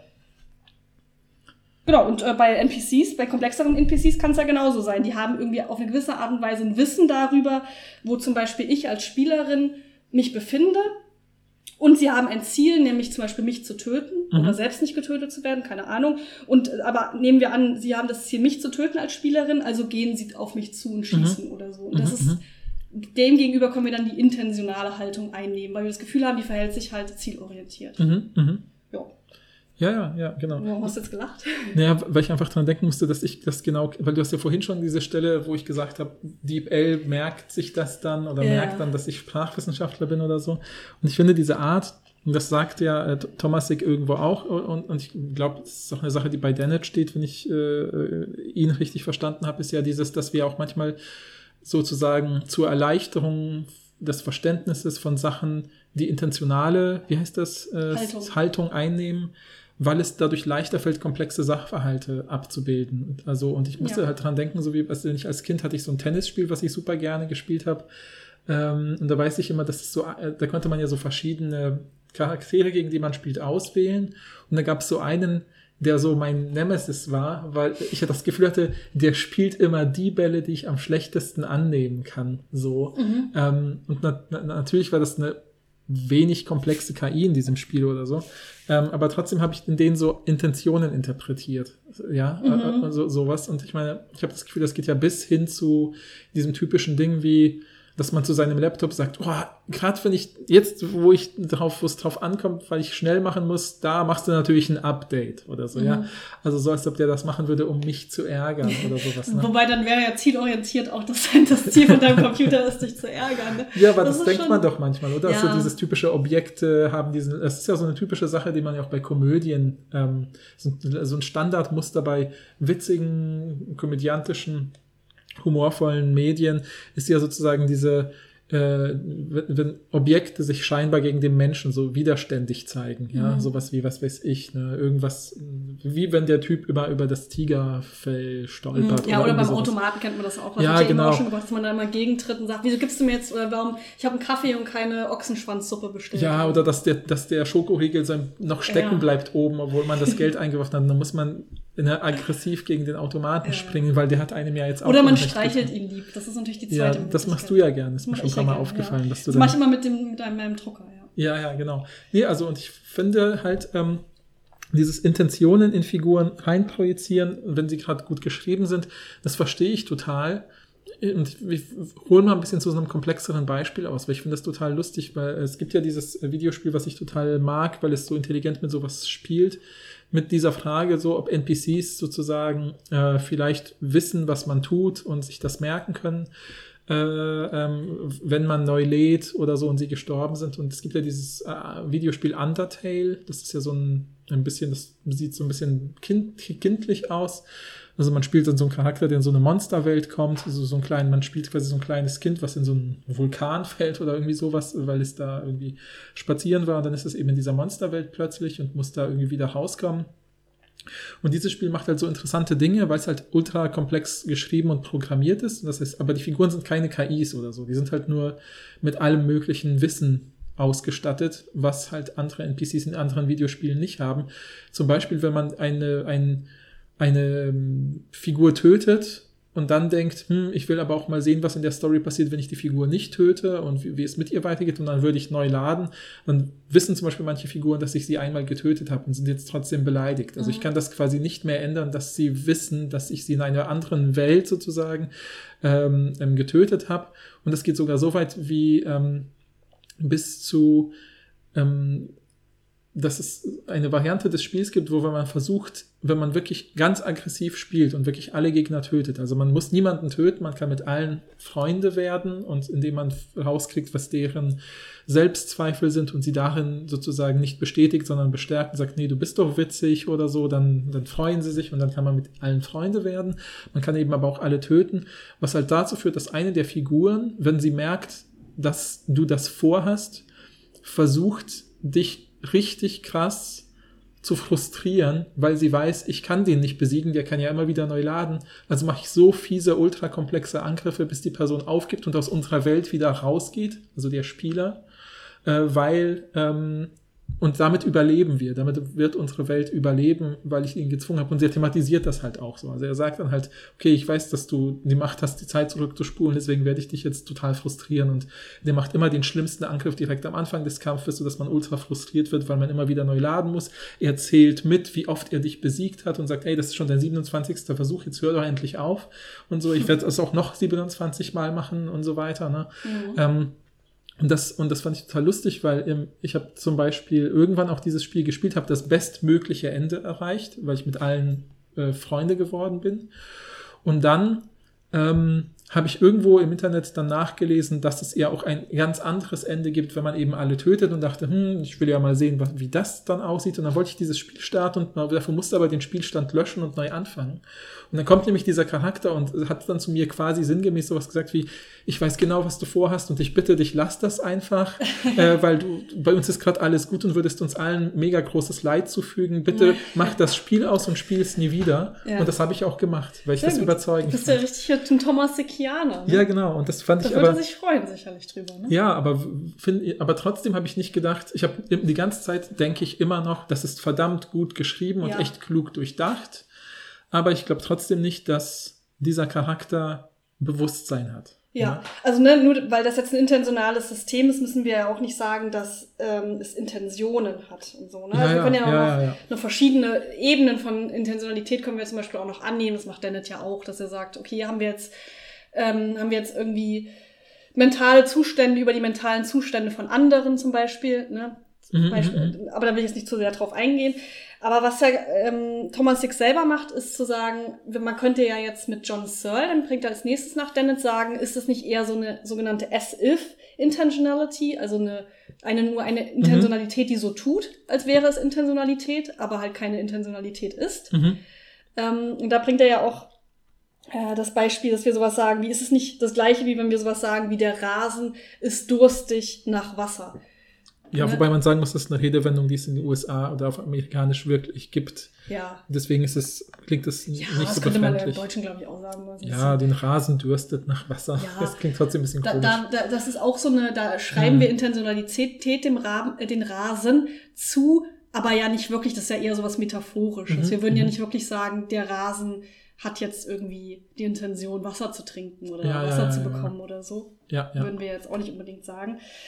Ähm, ja, und das fand ich ganz interessant. Und dann sagt er, Searle macht irgendwie einen Unterschied zwischen, das, auch das funktioniert im Deutschen nicht so gut. Ne? Er mhm. sagt, ähm, also Brain, äh, unser, ne, unser normales Gehirn, mhm. was wir so haben, und äh, das andere Gut Brain, ne? Ja, ja. Bauchgefühl Brain. könnte man ja. am besten sagen. Ne? Diese, diese Bauch, so hör auf deinen Bauch. Also ja. das, was in dieser Rede, wenn ich höre auf meinen Bauch steckt, ist halt äh, ähm, damit gemeint. Was ich spannend fand, weil ich dann sofort daran denken musste, dass das so vielleicht hm, vor ein, zwei Jahren gab es so eine riesen populärwissenschaftliche Welle zu einer Forschung, von der ich schon irgendwie von früher wusste, aus meinem Psychologiestudium noch, dass halt wirklich zum Beispiel der Darm und Verdauungstrakt super krass mit diesem Teil des Gehirns, den man den Parasympathikus nennt, vernetzt ist, der sowas steuert wie wann ich schwitze, wann ich aufgeregt bin, wann ich Hunger habe oder wann ich schlafen kann und so.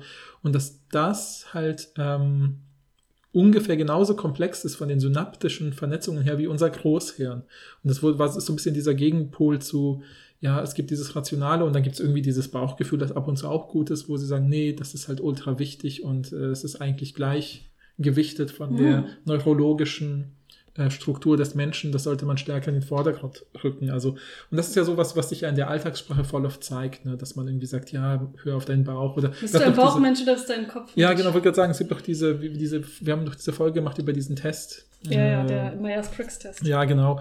Wo ja auch genau diese Unterscheidung einmal ja, vorkommt. Ja, kennt man auch. Oder Kopf, Herz, Bauch könnte man, äh, gibt's ja, manchmal. Ja, ne? genau, genau. Ja, und dann geht es ja sogar ein bisschen in die Thomas Sick-Richtung, weil er sagt ja nicht soll natürlich. Soll würde ja sagen, äh, ne, das ist auch nur irgendwie was Metaphorisches, mhm, denke ich mhm, mal. Mhm. Äh, Thomas Sick sagt aber wieder hier sein typisches Ding, das ist nur ein gradueller Unterschied, ja, ja, kein ja. kategorialer. Genau. Finde ich auch sympathisch, ne? Ja. Und dann sagt er ja, was Searle würde wahrscheinlich zu mir, also Searle würde wahrscheinlich zu Thomas Sick sagen, äh, wenn, wenn wir deine Argumentation ernst nehmen, dann ist alles Intentionalität. Ja, ja. Was auch ein bisschen stimmt. Und da mhm. sagt Thomas Sick ja, ja und? ganz gut eigentlich. Ja, naja, finde ich nicht gut, muss ich sagen. Ich finde, das ist ein gutes Argument, weil ich meine, dieses Beispiel von Searle, was er bringt, ist ja diese, dieser äh, Gedanke, dass er sagt, wenn du das so machst, dann müsstest du auch sowas sagen, wie ich nehme, hebe einen Stein hoch und lasse ihn fallen. Müsste ich dann ja so beschreiben, wie der Stein strebt zum Mittelpunkt mhm. der Erde mhm. äh, und äh, die Erdkruste hindert ihn daran und dann wird alles in so einem intentionalen Modus ja. beschrieben. Und dass man das zum Beispiel bei Tieren machen kann in verschiedenen Graden, ist ja völlig klar. Ne? Also das, das kennt man ja, diese Beispiele mit, was weiß ich, sage ich, äh, die Katze hat Hunger oder die Katze sucht nach Essen oder so oder ne, ähnliches mehr. Da kann man ja so verschiedene Grade, graduelle Stufen machen und so.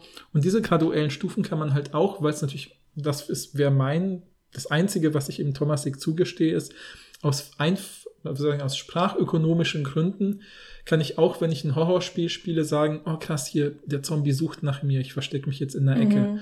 Und da würde ich ja sogar sagen, ja klar sucht der Zombie nach mir, weil da bestimmte programmierte Routinen sind, ne, dass diese Zombies, was sich auf Akustik achten und ähnliches mehr. Ja. Ähm, die, ja, wir würden die intentionale Haltung, das ist ja auch nicht strange, ja, ja, die intentionale. Genau. Wir dürfen nicht immer denken, intentionale Haltung hört sich immer so an, als ob wir dem mega viel zusprechen. Aber ja. es ist halt wirklich der Schachcomputer oder der Staubsaugerroboter, der halt das Ding, das Haus abgescannt hat und jetzt äh, gesehen hat, dass dann, äh, gesehen, äh, gescannt hat, dass da ein Tisch steht und dann eben nicht durchs, gegen das Tischbein äh, äh, fährt beim Saugen oder so. Ja, ja, ja. Aber das heißt ja nicht, dass ich meinem Staubsaugerroboter, wenn ich ihn jetzt festhalte und so wie so ein Käfer auf dem Rücken mache, dass ich dem Leid anfüge. Ein, äh, mhm, mhm, mhm, Vielleicht aber schon, weil ich ja gegen das zielgerichtete Verhalten äh, mhm, bin mhm. ja eigentlich, ne? Mhm. Weiß man nicht. Ich habe auch nur gesagt, dass ich das gut finde, weil ich, ich habe ein bisschen, ich finde das manchmal gut, wenn Leute sehr konsequent sind. Ja, also, das stimmt. Also in ihrer Argumentation. Ja, ja, ja. Wenn sie einfach so sagen, ähm, ne, das könnte ja auch so ein Totschlagargument sein, zu sagen, ja, wenn du so argumentierst, dann ist alles Intentionalität. Und dann könnte mhm. Thomas Sick ja sagen, ja, stimmt, das will ich auch nicht. Aber er sagt halt einfach, okay. So ja, ja das stimmt. Okay, das, das finde ich irgendwie ganz gut. Ja, ähm, ja, er kommt ja dann schon noch zu Emotionen und sagt dann, wenn ich mir jetzt mal überlege, wie ich Emotionen beschreiben kann, äh, das macht er natürlich wieder sehr mechanistisch, wenn er sagt, okay, wir haben jetzt den emotionalen Zustand Hunger bei Menschen oder bei Tieren. Dann äh, kommt das Ziel auf, etwas essen zu wollen mhm. oder etwas essen zu bekommen. Ähm, und dann wird passiert ein Verhalten, nämlich ich esse etwas. Und dann kommt der emotionale Zustand, ich bin satt und dann möchte ich nichts mehr essen. Mhm. So kann man ja Emotionen beschreiben, sagt er. Ja, würde gerade sagen. und das ist ja relativ ähnlich bei Maschinen und bei NPCs, wie er dann sagt. Ne? Mhm, mhm, äh, auch die haben ja, auch, auch, diese, das macht er ja dann auch mit manchen Beispielen. Ne? Mhm. Ne? Ich möchte jetzt äh, Charakter töten, also und ich habe drei Aktionen, äh, die mir einprogrammiert wo wurden und so, und dann führe ich halt eine davon aus und dann bin ich glücklich. ja, ja, ja, natürlich genau. nicht, aber ja. Ich habe auch das Gefühl, wenn mich so ein Dark Souls-Gegner tötet, dann ist er mal ganz kurz glücklich, dass er seine Aufgabe erfüllt hat. Und dann wandert er wieder an seinen vorgesehenen Ort zurück. Mhm. Ist er das? Nein, ich glaube nicht, ne? oder? Ja. Also ich würde auch da nicht mitgehen. Ich meine, ich verstehe schon, was du meinst, dass er da so konsequent ist, aber. Ich würde da auch nicht mitgehen. Also okay. ich möchte nur sagen, ja, ja, ich finde das auch ein bisschen charmant, die Argumentation von ihm. Ich verstehe es. Ich bin, ich, bin da, ich bin schon am ausgestiegen, als er die Prämisse formuliert hat, dass es einen graduellen Unterschied mhm. zwischen Tieren und NPCs gibt und keinen kategorialen. Da bin ich schon ausgestiegen. Ja, ja. Aber ich, wir versuchen hier Sachen auch ernst zu nehmen. Ja, ja, ja. Aber ich glaube, also ich finde ehrlich gesagt viel mehr, ich habe dann auch wirklich fast aufgehört, mir Notizen zu machen, weil ich gemerkt habe, es läuft immer in eine ähnliche es Richtung. Es läuft alles in eine ähnliche Richtung. Und ich ja. habe immer das Gefühl, dass er wieder, wie du ja immer so spaßeshalber schon so lächelnd sagst mit dem, ne, er kommt dann wieder mit dem graduellen Unterschied und so. Ja. Ne, aber er sagt ja auch an einer Stelle, das fand ich spannend vielleicht noch, dass er irgendwie sagt, ähm, dass auch für ihn klar ist, dass das, das, wenn man sein Argument mitgeht, dass das aktuelle Bewusstsein von NPCs immer noch viel weniger ist als zum Beispiel das von Insekten oder so. Mhm. Er ja. sagt, vielleicht sind es ein bisschen wie Pflanzen. Ja, genau, genau, genau. Äh, genau. Und, genau, und da, ne, er macht ja auch dann noch, noch diesen interessanten Vergleich, dass er sagt, äh, angenommen jemand spielt SimCity, also so eine Städtesimulation, äh, wo man im Prinzip, äh, ne, wo es so eine, wie soll ich sagen, so eine dumpfe Masse von BürgerInnen gibt, die einfach mit so Smileys kommuniziert, ob sie glücklich oder unglücklich ist und sie sind glücklich, wenn sie ne, Strom, Wasser, Nahrung, Verkehrszugang zu ihren Jobs haben mhm. wo sie hinfahren, um Geld zu verdienen, was sie dann in Steuern verwandeln, wovon ich wieder die Stadt größer machen kann und so. Und dann sagt er, in gewisser Weise ist das doch die gleiche Interaktion wie äh, Eltern mit einem Baby, ne? mhm. weil dieses, also diese Stadt ist quasi das Baby und die Eltern sind die SpielerInnen, die dann quasi wollen, dass es dem Baby gut geht, damit es perfekt aufwächst und am besten nicht niemals schreit, sondern immer nur das Smiley-Gesicht mhm. zeigt und so. Und ich finde, der macht halt immer diese, manchmal auch ein bisschen ähm, verqueren, aber charmanten irgendwie Analogien. Aber die haben mich nie überzeugt, dass ich dachte, ja, stimmt, jetzt hat er mich oder so. Ja, aber meinst du, der meint das wirklich als Analogie? Oder meinst du, der meint das ernst? Ich glaube, ich glaub, du nimmst den Begriff Analogie viel ernster als ich, oder? So. Als Philosophin. Äh, weiß ich nicht. Ich meine es einfach nur als Sprachfigur. Also im Sinne von X ist wie Y, dann habe ich eine Analogie. Ach so. Also, also er würde, aber er, er würde schon sagen, wenn die Smileys traurig gucken, dann leiden die NPCs, oder? Ah, das hat er nicht gesagt. Das will ich ihm jetzt auch nicht unterstellen. Okay. Aber ich, ich, aber ich glaube schon, dass in der, glaub, das in der Logik seines, ja. seiner Sinks müsste er das sagen. Weil ich habe die ganze Zeit, also dieses Leiden, das scheint ja sein Punkt zu sein. Das mhm. ist ja auch, das mhm. habe ich am Anfang auch gesagt, das, was ihn auch in seiner Forschung ähm, interessiert, ist mhm. ja, wie man Leid reduzieren kann. Ja. Vor allen Dingen auch in zukunftsbasierten ja. Technologien oder so. Und ich habe die ganze Zeit mich gefragt, was versteht er eigentlich unter Leiden? Mhm. Das kam mir nicht so richtig raus. Ich habe aber das Gefühl, Leiden ist für ihn ähm, wenn ein Ziel nicht erreicht wird und es zu Frustration kommt. Das kann man als. Leid bezeichnen. Ja. Und dann gibt's halt natürlich verschiedene Ausformungen, wie, wie sehr das Leid jetzt sein kann. Ja, ja, ja, ja. Weil er sagt dann halt auch am Ende, das fand ich dann noch interessant, dass er sowas sagt wie, ähm, das Leiden der NPCs, das sagt er, habe ich mir hier extra aufgeschrieben, ist nicht wie ein Staubkorn in einem Auge. Also man kann nicht sagen, mhm. das ist so wenig schlimm wie mhm. das Staubkorn in unserem Auge, sondern es ist wirklich schrecklich. Also wenn wirklich ein NPC stirbt, ist das nicht wie ein Staubkorn im Auge. Es ist wirklich schrecklich für die NPCs, denn sie würden ja alles tun, um nicht getötet zu werden. Mhm. Ähm, und dann ist es eigentlich auch egal, dass das Bewusstsein so gering ist von den NPCs, mhm, mhm, weil sie leiden ja. Und der einzige Grund, warum er selber auch, also Thomasik, NPCs weniger ähm, also dass, dass er weniger Gewicht auf das Leid von NPCs legt als auf Menschen, ist als Vorurteil, dass komplexe Bewusstseine wichtig, moralisch wichtiger mhm. sind als geringe. Das hat, es hängt aber nie, ist nur ein Vorurteil. Es hat nicht damit zu tun, dass Menschen mehr leiden als NPCs. Mhm. Das heißt ja im Umkehrschluss, dass er sagen würde, NPCs leiden genau, potenziell zumindest, leiden genauso stark wie Menschen. Mhm. Und nur weil ich jetzt das Vorurteil habe, dass, Men dass äh, Subjekte mit höheren, mit komplexeren Bewusstseinszuständen moralisch wichtiger sind, kümmere ich mich jetzt erstmal um Menschen und Tiere und so, und äh, mhm. nichtmenschliche mhm. Tiere und nicht so sehr um NPCs. Aber die leiden genauso, das Leiden ist genauso schrecklich. Mhm. Das sagt er doch, oder? Ja, ja, schon. Ja, ja, ja, ja, Und ich glaube, der versucht ja auch sozusagen seinen Punkt maximal stark zu ja. machen so und ja, aber. Aber da, ja. was ist denn dieses Konzept von Leiden? Das, also, er, er, er würde ja nie sagen, dass, äh, dass NPCs Qualia haben. Also, dass, es, dass sie wirklich ein Gefühl dafür haben, ähm, wie es ist, getötet zu werden. Mhm. Also dass sie mhm. wirklich Schmerzen empfinden zum Beispiel. Das ja. würde er ja, nicht, ja, das würde er ja nicht sagen. Außer wie, man würde es irgendwie einprogrammieren, aber warum sollte man das tun? Mhm. Nehmen wir das, ich, ich kenne mich nicht so gut aus, aber wir nehmen mal an, dass es nicht einprogrammiert, das, was auch immer Schmerzen bedeuten sollen dann. Ne? Das wäre natürlich auch ein interessantes Experiment. Also wenn man es irgendwie hinkriegen könnte, realistisch zu sagen, ich habe eine KI programmiert, die ernsthaft Schmerzen empfindet. Genau, bei Westworld könnte man sich da, da könnte man sagen, mhm. dass das vielleicht Schmerz, dass, mhm. dass mhm. Schmerzen und Qualia und so sind. Ja, da würde ich, da, deshalb okay. habe ich auch gesagt am Anfang, da würde ich einen Unterschied machen. Okay. Mhm. Aber die Art von Leiden, über die wir reden bei NPCs, ist, der NPC möchte nicht getötet werden. Mhm.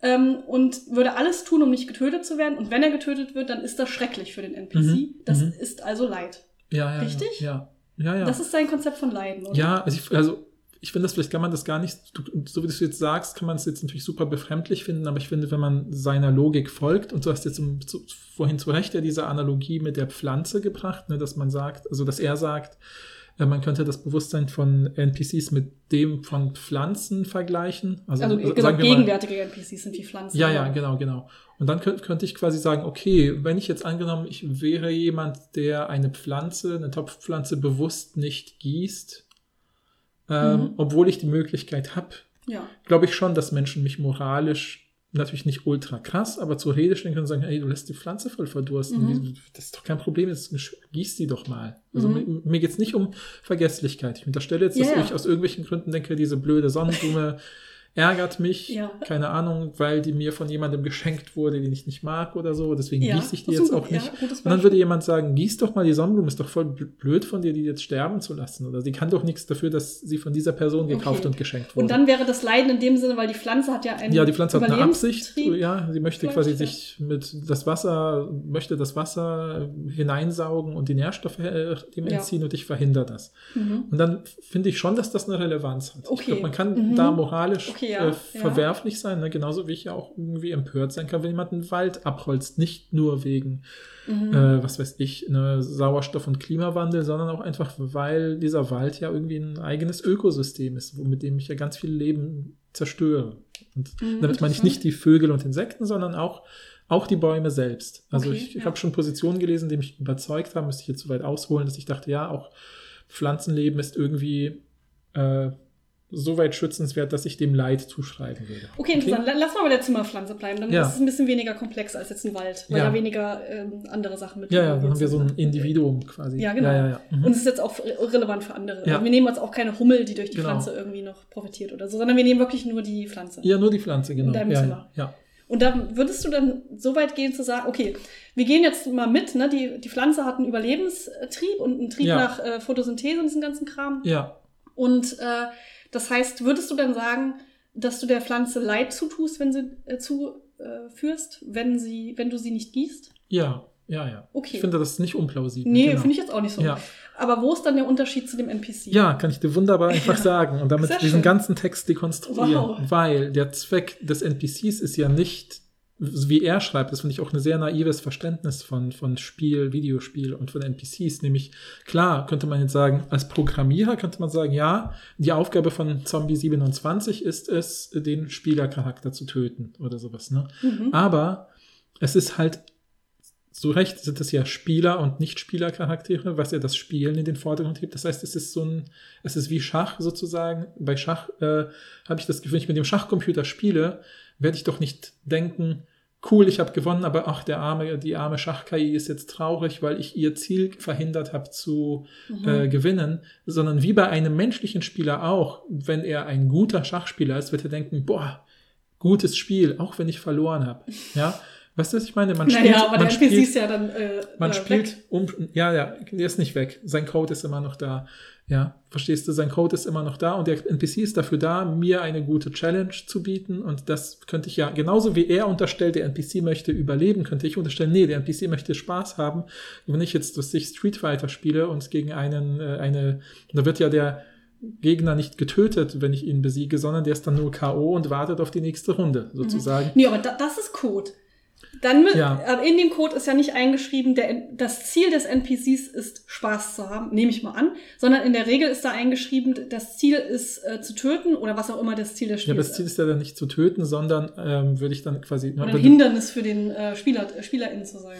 ja, man Aber könnte so es nicht auch Spaß in, haben, ist ja nicht in dem Man könnte es auch sofort in. Punkte übersetzen und sagen, das Ziel ist es, mehr Punkte zu holen als der Gegner. Und in dem Fall sind es Punkt, die Punkte halt Lebenspunkte. Genau, wir reden Sie jetzt könnten aber auch Pokerpunkte sein. Ja, Geld aber wir müssen jetzt- wir müssen dem Poker oder Figuren beim Schach. Nee, wir müssen jetzt von einem Spiel ausgehen, wo man sich gegenseitig tötet, weil das ist ja, Ja. das maximale Leid. Aber man tötet sich ja nicht. Das würde ich ja sagen. Das Töten ist, ist Make-Believe-Töten oder As-If-Töten As- ja. sozusagen von, von, von hier, von, von Searle. Mhm. Sondern es ist eben ein, es ist ein Spiel um Punkte und die Punkte realisieren sich halt viel zu oft in der, äh, im, in der Art, wie Videospiele gemacht werden, leider im Töten, weil es Mhm. halt super einfach ist, Sch- Schuss- und Tötungsinteraktionen zu programmieren. Habe ich mal eine total interessante Doku darüber gesehen, warum die meisten Spiele Shooter sind. Das hat was damit zu tun, dass halt einfach Schusslinien, Projektile, Berechnungen, einfache physikalische Gesetze sind Mhm. einfach leicht zu programmieren. Ja, es ist das eine der ersten Sachen, die man einer KI beibringen kann, ist äh, Linien zwischen zwei Punkten zu zeichnen und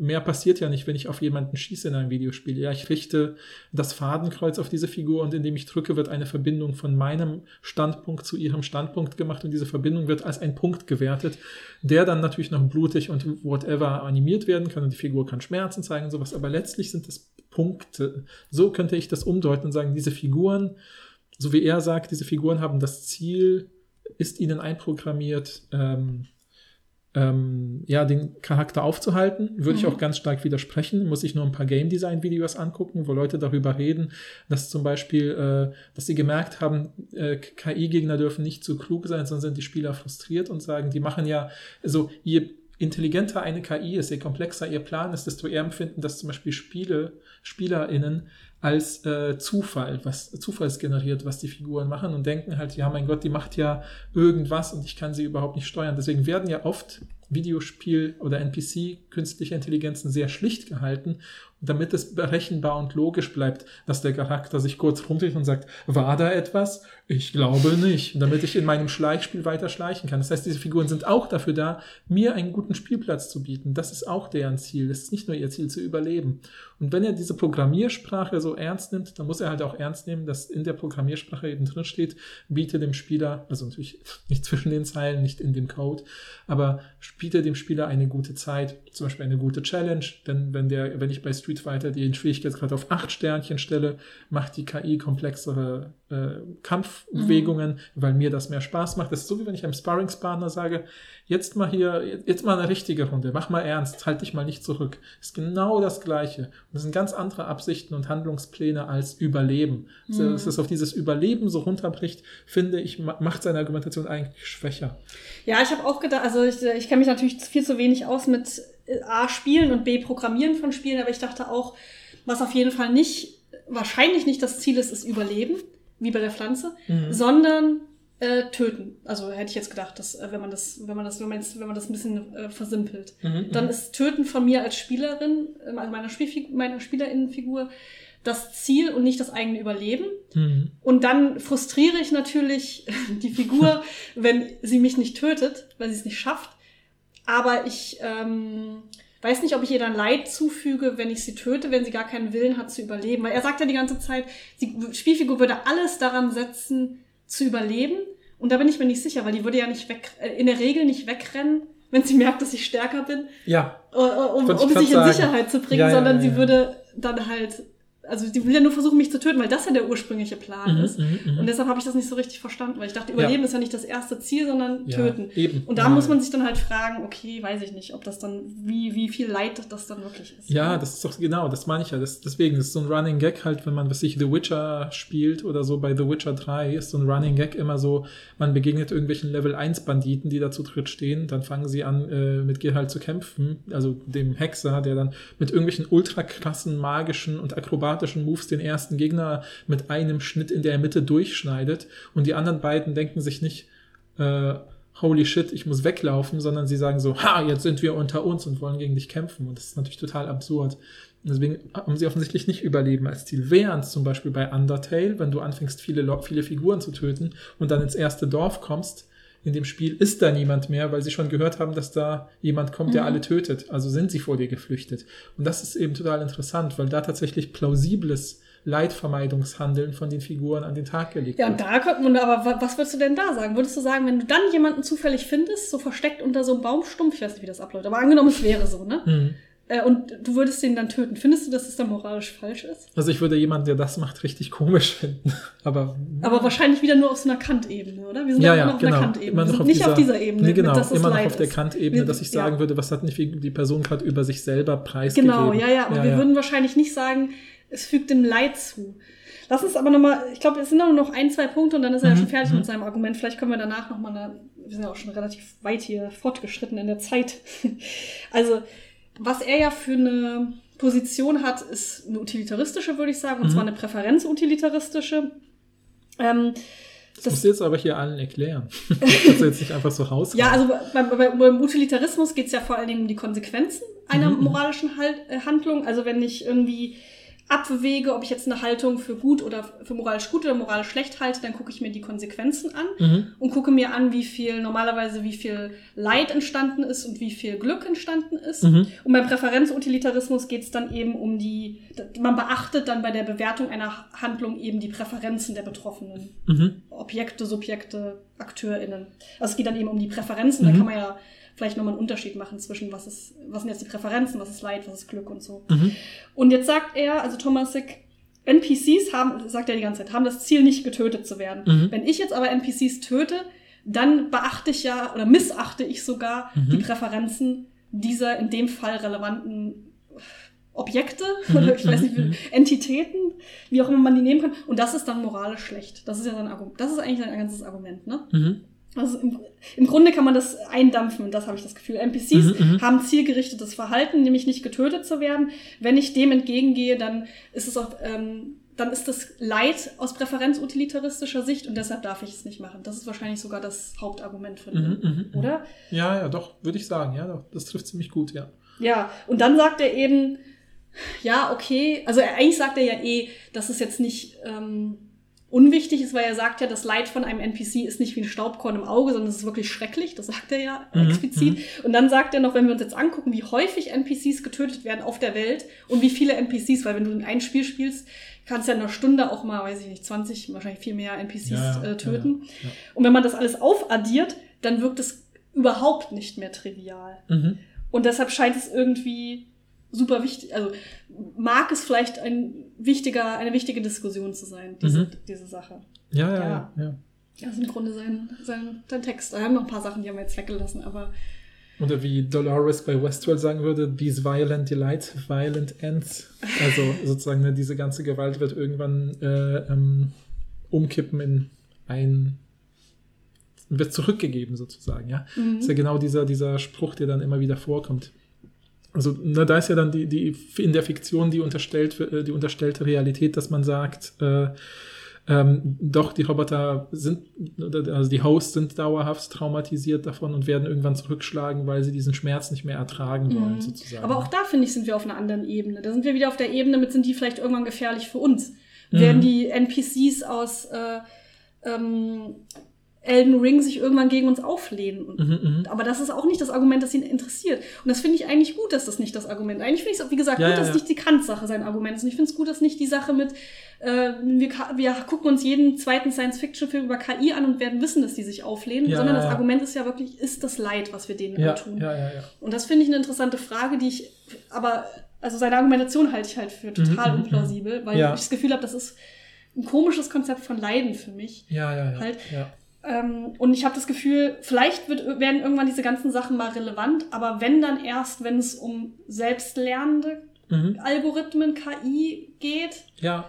dann könnte es vielleicht relevant sein, wenn, wenn, wenn es irgendwann die Möglichkeit gibt, dass sie auf einer, äh, auf einer inneren, äh, in einem inneren Zustand Leid empfinden können, mhm. also wirklich auf einer Empfindungsebene und auf einer Qualia-Ebene, dann finde ich, können wir diese Frage stellen. Aber wenn es wirklich darum geht, äh, das ähm, es wurde einprogrammiert, selbst wenn wirklich einprogrammiert wurde, äh, töten oder ich weiß nicht, selbst wenn Überleben als überste mhm, mhm. Ding einprogrammiert werde, würde, ich weiß es nicht, solange die nichts empfinden, habe ich das Gefühl, es ist wirklich leid. Ja, ja, genau. Ich finde es auch, ja, genau. Also ich find, bin ja eigentlich ganz dankbar, weil ich hatte die ganze Zeit auch diese Haltung, dass ich dachte, er kriegt mich nicht. Ich versuche ihn maximal ernst zu nehmen, weil ich es spannend finde, das ernst zu nehmen. Ich habe eben auch gedacht, er geht diese Kantlinie, die wir anfangs beschrieben haben, macht er aber nicht, weil das wäre, glaube ich, die einzige ähm, Kurve, die mich irgendwie vielleicht hätte reinholen können in sein, also diese Übertragung auf realweltliche Situationen. Und damit wird ja auch super oft argumentiert, wenn man sich solche Videospiele anschaut, die zum Beispiel ultra realistisch richtig harte Gewalt zeigen, wie The Last of Us Part 2 oder so, wo man ja wirklich äh, richtig üble Dinge mit Menschen, anderen Menschen, also anderen NPCs anstellen kann. Und dann natürlich denkt, boah, ist das krass und so ähm, und, und so weiter. Ähm, und da wird dann ja auch versucht, so eine, irgendwie eine Botschaft über Gewalt und Gewaltzyklen oder so damit zu transportieren. Ob das klappt oder nicht, ist eine ganz andere Diskussion, die wir gerne mal führen können, wenn ihr wollt, aber nicht mhm. jetzt. Ähm, und ähm, das macht er aber alles nicht. Und ich finde, du hast es ja total gut auseinandergenommen, dass im Prinzip seine Definition von Leid ist ja sozusagen dieses Verhindern von Zielen ja, ich hoffe. Ich ja, hoffe, dass ich ihn da nicht falsch verstehe, mh. aber ich hatte das Gefühl, er sagt es halt leider nicht so richtig explizit. Ja, aber ich finde schon, das, das trägt den ganzen Text, weil ich meine auch, weil alle seine Analogien funktionieren ja auch immer darüber, bis hin zu dieser Sonnenblumen-Analogie, die wir so ein bisschen aus Das fand ich, das fand ich interessant, dass du das gesagt ja. hast, weil da, da könnte man ja, also das könnt ihr uns auch gerne sagen, habt ihr da die Intuition zu sagen, dass ihr der Pflanze Leid antut, wenn ihr sie nicht gießt. Mhm. Also wir müssen jetzt nicht, ne, man, klar, man kann auch so Argumente bringen wie, äh, es ist jetzt, es ist für dich selber schlecht, weil du weniger Sauerstoff, aber diese Argumente geht, ja, genau. stellen wir nur nicht. um die Pflanze. Es geht wirklich nur um die Pflanze und ja. ob das eine Art von Leid ist. Ja. Und das finde ich interessant als Frage, weil Wenn wir das zulassen, dann können wir uns am nächsten Schritt fragen, okay, NPCs, so wie sie jetzt sind, muss man dann genau gucken, wie sind die programmiert und so, Mhm. äh, sind dann aber nicht auf der gleichen Ebene, aber potenziell könnte man sich vorstellen, dass es in der Zukunft mal so ist, Mhm. dass die wirklich auf der Ebene von der Pflanze sind. Ähm, ja. und dann könnte man sich, man könnte sich ja immer fragen, was ist der Unterschied zwischen der Pflanze und den NPCs Ja. natürlich. Und wenn ich dann die erste Deep Learning NPC-KI programmiert habe, die ihr, mit der ihr euch stundenlang unterhalten könnt oder die ihr auch Mhm. mit einem Knopfdruck töten könnt, würdet ihr das machen. Und dann ist diese Person, diese Person, sage ich schon, diese KI für immer weg. Ich glaube nämlich, das wäre echt eine Hemmschwelle. Ja, ich glaube, das liegt aber daran, dass wir das dann eher so als vielleicht ähm, wertvollen Kunstgegenstand sehen, wie so ein, wie so ein ähm, Okay, ein ja. erschaffendes Werk der Menschheit, wo Okay. du jetzt zum Beispiel auch die Pyramiden nicht zerstören würdest, weißt du? Weil Ah, das so ein- interessant. Ja, okay, ist also, ein guter Einwand. dachte ich jetzt, Das verstehe aber ich, ist ein guter nicht Einwand. genau. Das stimmt. Aber, Mhm. aber das ist ja nicht die interessante Frage, sondern die interessante Frage wäre, würde man das aufgrund von der KI machen, so wie sie beschaffen ist. Mhm. Mhm. Eine letzte Frage möchte ich dir noch stellen. Äh, wir haben ja zusammen Westworld geguckt. Die erste, ich habe nur die erste Staffel, doch, ich habe die zweite habe ich auch geguckt, Mhm. aber die zweite fand ich ganz furchtbar. Egal, darum geht's jetzt nicht. In der ersten Staffel ist es ja so, man kann diesen Park besuchen und kann dann eben mit diesen, ähm, mit diesen KIs irgendwie interagieren. Man kann auf Abenteuerjagd gehen oder so. Mhm. Aber dann gibt es eine Figur, den, äh, den Man in Black, Ja. und der ähm, nutzt halt diesen Park wirklich wie ein Videospiel. Also er, Ich würde, nee, siehst du, ich würde sagen, alle nutzen den Park wie ein Videospiel. Er ist aber ein Hardcore-Gamer. er ist ein Hardcore-Gamer. Ja. Er hat ja dann auch noch andere Gründe, auf die wir jetzt nicht eingehen. Ja, ja. Aber was er am Anfang macht, ist alle möglichen KIs töten Mhm. oder ähm, denen so viel Leid wie möglich anzudingsen, auch zu Mhm. foltern, ich glaube sogar zu vergewaltigen, weiß ich aber gerade nicht mehr genau. Es wird zumindest unterstellt. Also, also es wird darauf verwiesen, dass er das wahrscheinlich gemacht hat. Okay, ja. also er macht ähm, ne, also alle möglichen furchtbaren Sachen mit diesen Mhm. KIs. Und ich war die ganze Zeit so, oh mein Gott, was ist das für ein Typ? Und Paul war so, also wenn es diesen Park gibt, dann wäre ich genauso wie der Man in Na, Black. Moment. Und ich war so, was? Okay, jetzt hast du das natürlich super überspitzt gesagt. Nee, der Punkt ist halt, Was hast du gesagt, Paul? Ja, du musst jetzt einfach weil- sagen, dass du das gesagt genau, hast. nee, nee, An deinem Geburtstag. Musst du das jetzt? ja, okay, Ja. kann ich jetzt auch was sagen? Ja. Nachdem du diesen, ja, dass du sagst, da ist jemand, der vergewaltigt Leute und du identifizierst Also dich mit dem. KI. Ja, wow. Äh, die leidensfähig ist. Nee, der Punkt ist halt, ich, ich habe gesagt, ich kann nachvollziehen, wenn ich jemand wäre wie er, der das Spiel seit 40 Jahren spielt. Also der, der immer wieder zu diesem Park fährt und alles kennt. Mhm. Ja, das, ich kenne das total, dass man bei Videospielen, die man so rauf und runter gespielt hat, dass man dann irgendwann anfängt, absurdes Zeug zu machen und auszuprobieren, wo sind denn hier die Grenzen. Und es gibt ja so die Monologe von ihm oder Dialoge, wo er dann zu irgendwelchen, eben von diesen Hosts sowas sagt wie, ja, ich habe dann irgendwie mal geguckt, wie ihr reagiert, wenn man euch aufschneidet und so. Also er macht das wirklich wie so ein Experiment, so wie im Prinzip so Hacker, die so ein Spiel nehmen und den, den Code auseinandernehmen und dann gucken, was passiert denn jetzt, wenn ich das mache, was passiert, wenn ich das mache, weil sie vielleicht hinter dem Spiel eine geheime Logik vermuten. Und auch da, ich Ja. muss schon wieder jetzt Undertale herbeiholen, aber das ist total toll, wenn man zum Beispiel bei diesem Spiel ähm, den Code aufmacht und in den Codes Dinge nachguckt und zum Beispiel daran was ändert und sich selber unendlich Lebensenergie gibt oder unendlich viel Geld oder so und dann das Spiel wieder startet, gibt es auch Figuren, die sagen so, na, bist du ein Cheater, hä? toll, jetzt kommst du dir richtig toll vor und so, weil das Spiel auch darauf reagiert und so ähnlich auf diesem Level Stell dir mal vor, du bist in so, in so einer Welt und merkst irgendwie, hier scheint so eine versteckte Logik zu sein. Vielleicht ist da noch was dahinter. Und ich bin, das ist wie so diese Meta-Games, ja, dass man merkt, da ist vielleicht ein Code dahinter. Ja. Und ich fand, das war total plausibel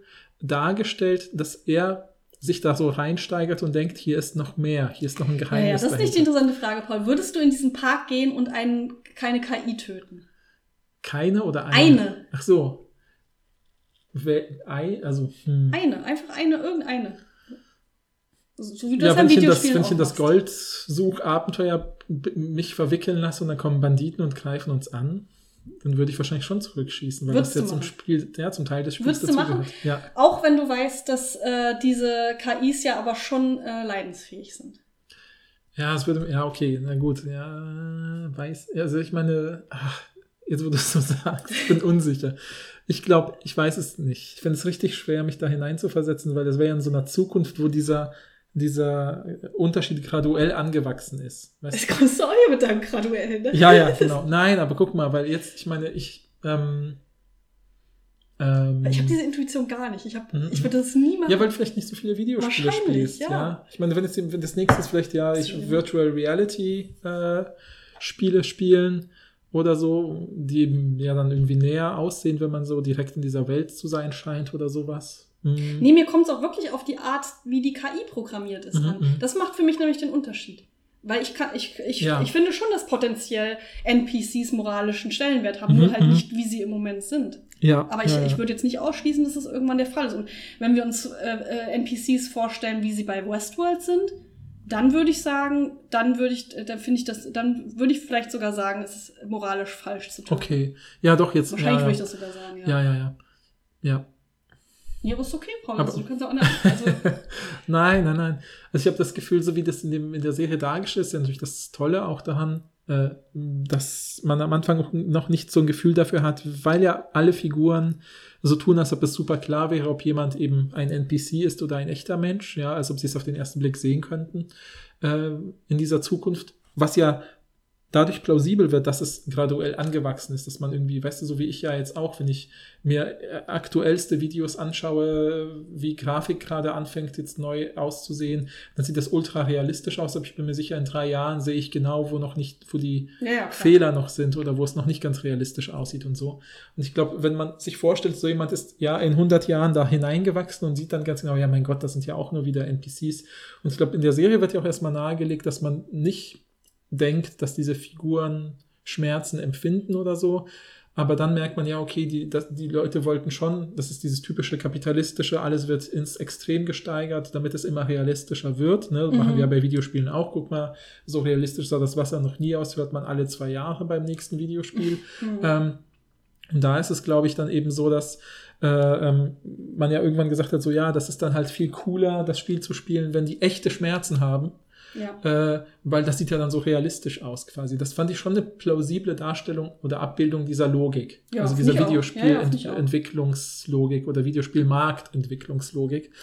Ähm, und ich glaube, vor dem, wenn ich wüsste, diese ähm, Charaktere empfinden irgendwie Schmerzen, dann würde ich wahrscheinlich keine Quests, zumindest wenn ich dahin fahre, würde ich keine Quests annehmen, wo ich wüsste, ich muss jemanden töten, ja. Dann gibt es wahrscheinlich auch für jemanden wie mich, weil es natürlich ultrakapitalistisch ist, irgendwelche Quests, die nur sowas sind wie ich sammle 20 Pilze und habe eine schöne Party mit irgendwelchen Leuten und wir das singen zusammen. Die Kids-Version ist das. Ja, genau, dann spiele ich diese jugendfreien ja. Quests, während der Man in Black natürlich dahin fährt. Und das Einzige, und das möchte ich nochmal betonen, was ich gesagt habe, ist, ich kann es nachvollziehen, dass wenn das jemand ist, der 40 Jahre da jedes Jahr hinfährt für sechs Wochen und da seinen Urlaub macht, dass der dann vielleicht irgendwann so wie eben irgendwelche Hardcore-Gamer, die ein Spiel jetzt, hat man ja zigmal bei Twitch oder was weiß ich, wenn Leute Elden Ring in fünf Minuten durchschaffen, ein Spiel, für das ich mindestens 100 Stunden brauche, um es durchzuspielen, die dann so krasse Tricks machen wie, ja, guck mal, wenn man sich so links hinstellt und dann da und da rollt und dann das und das Item benutzt, äh, dann hat die KI einen Fehler und sieht dich nicht mehr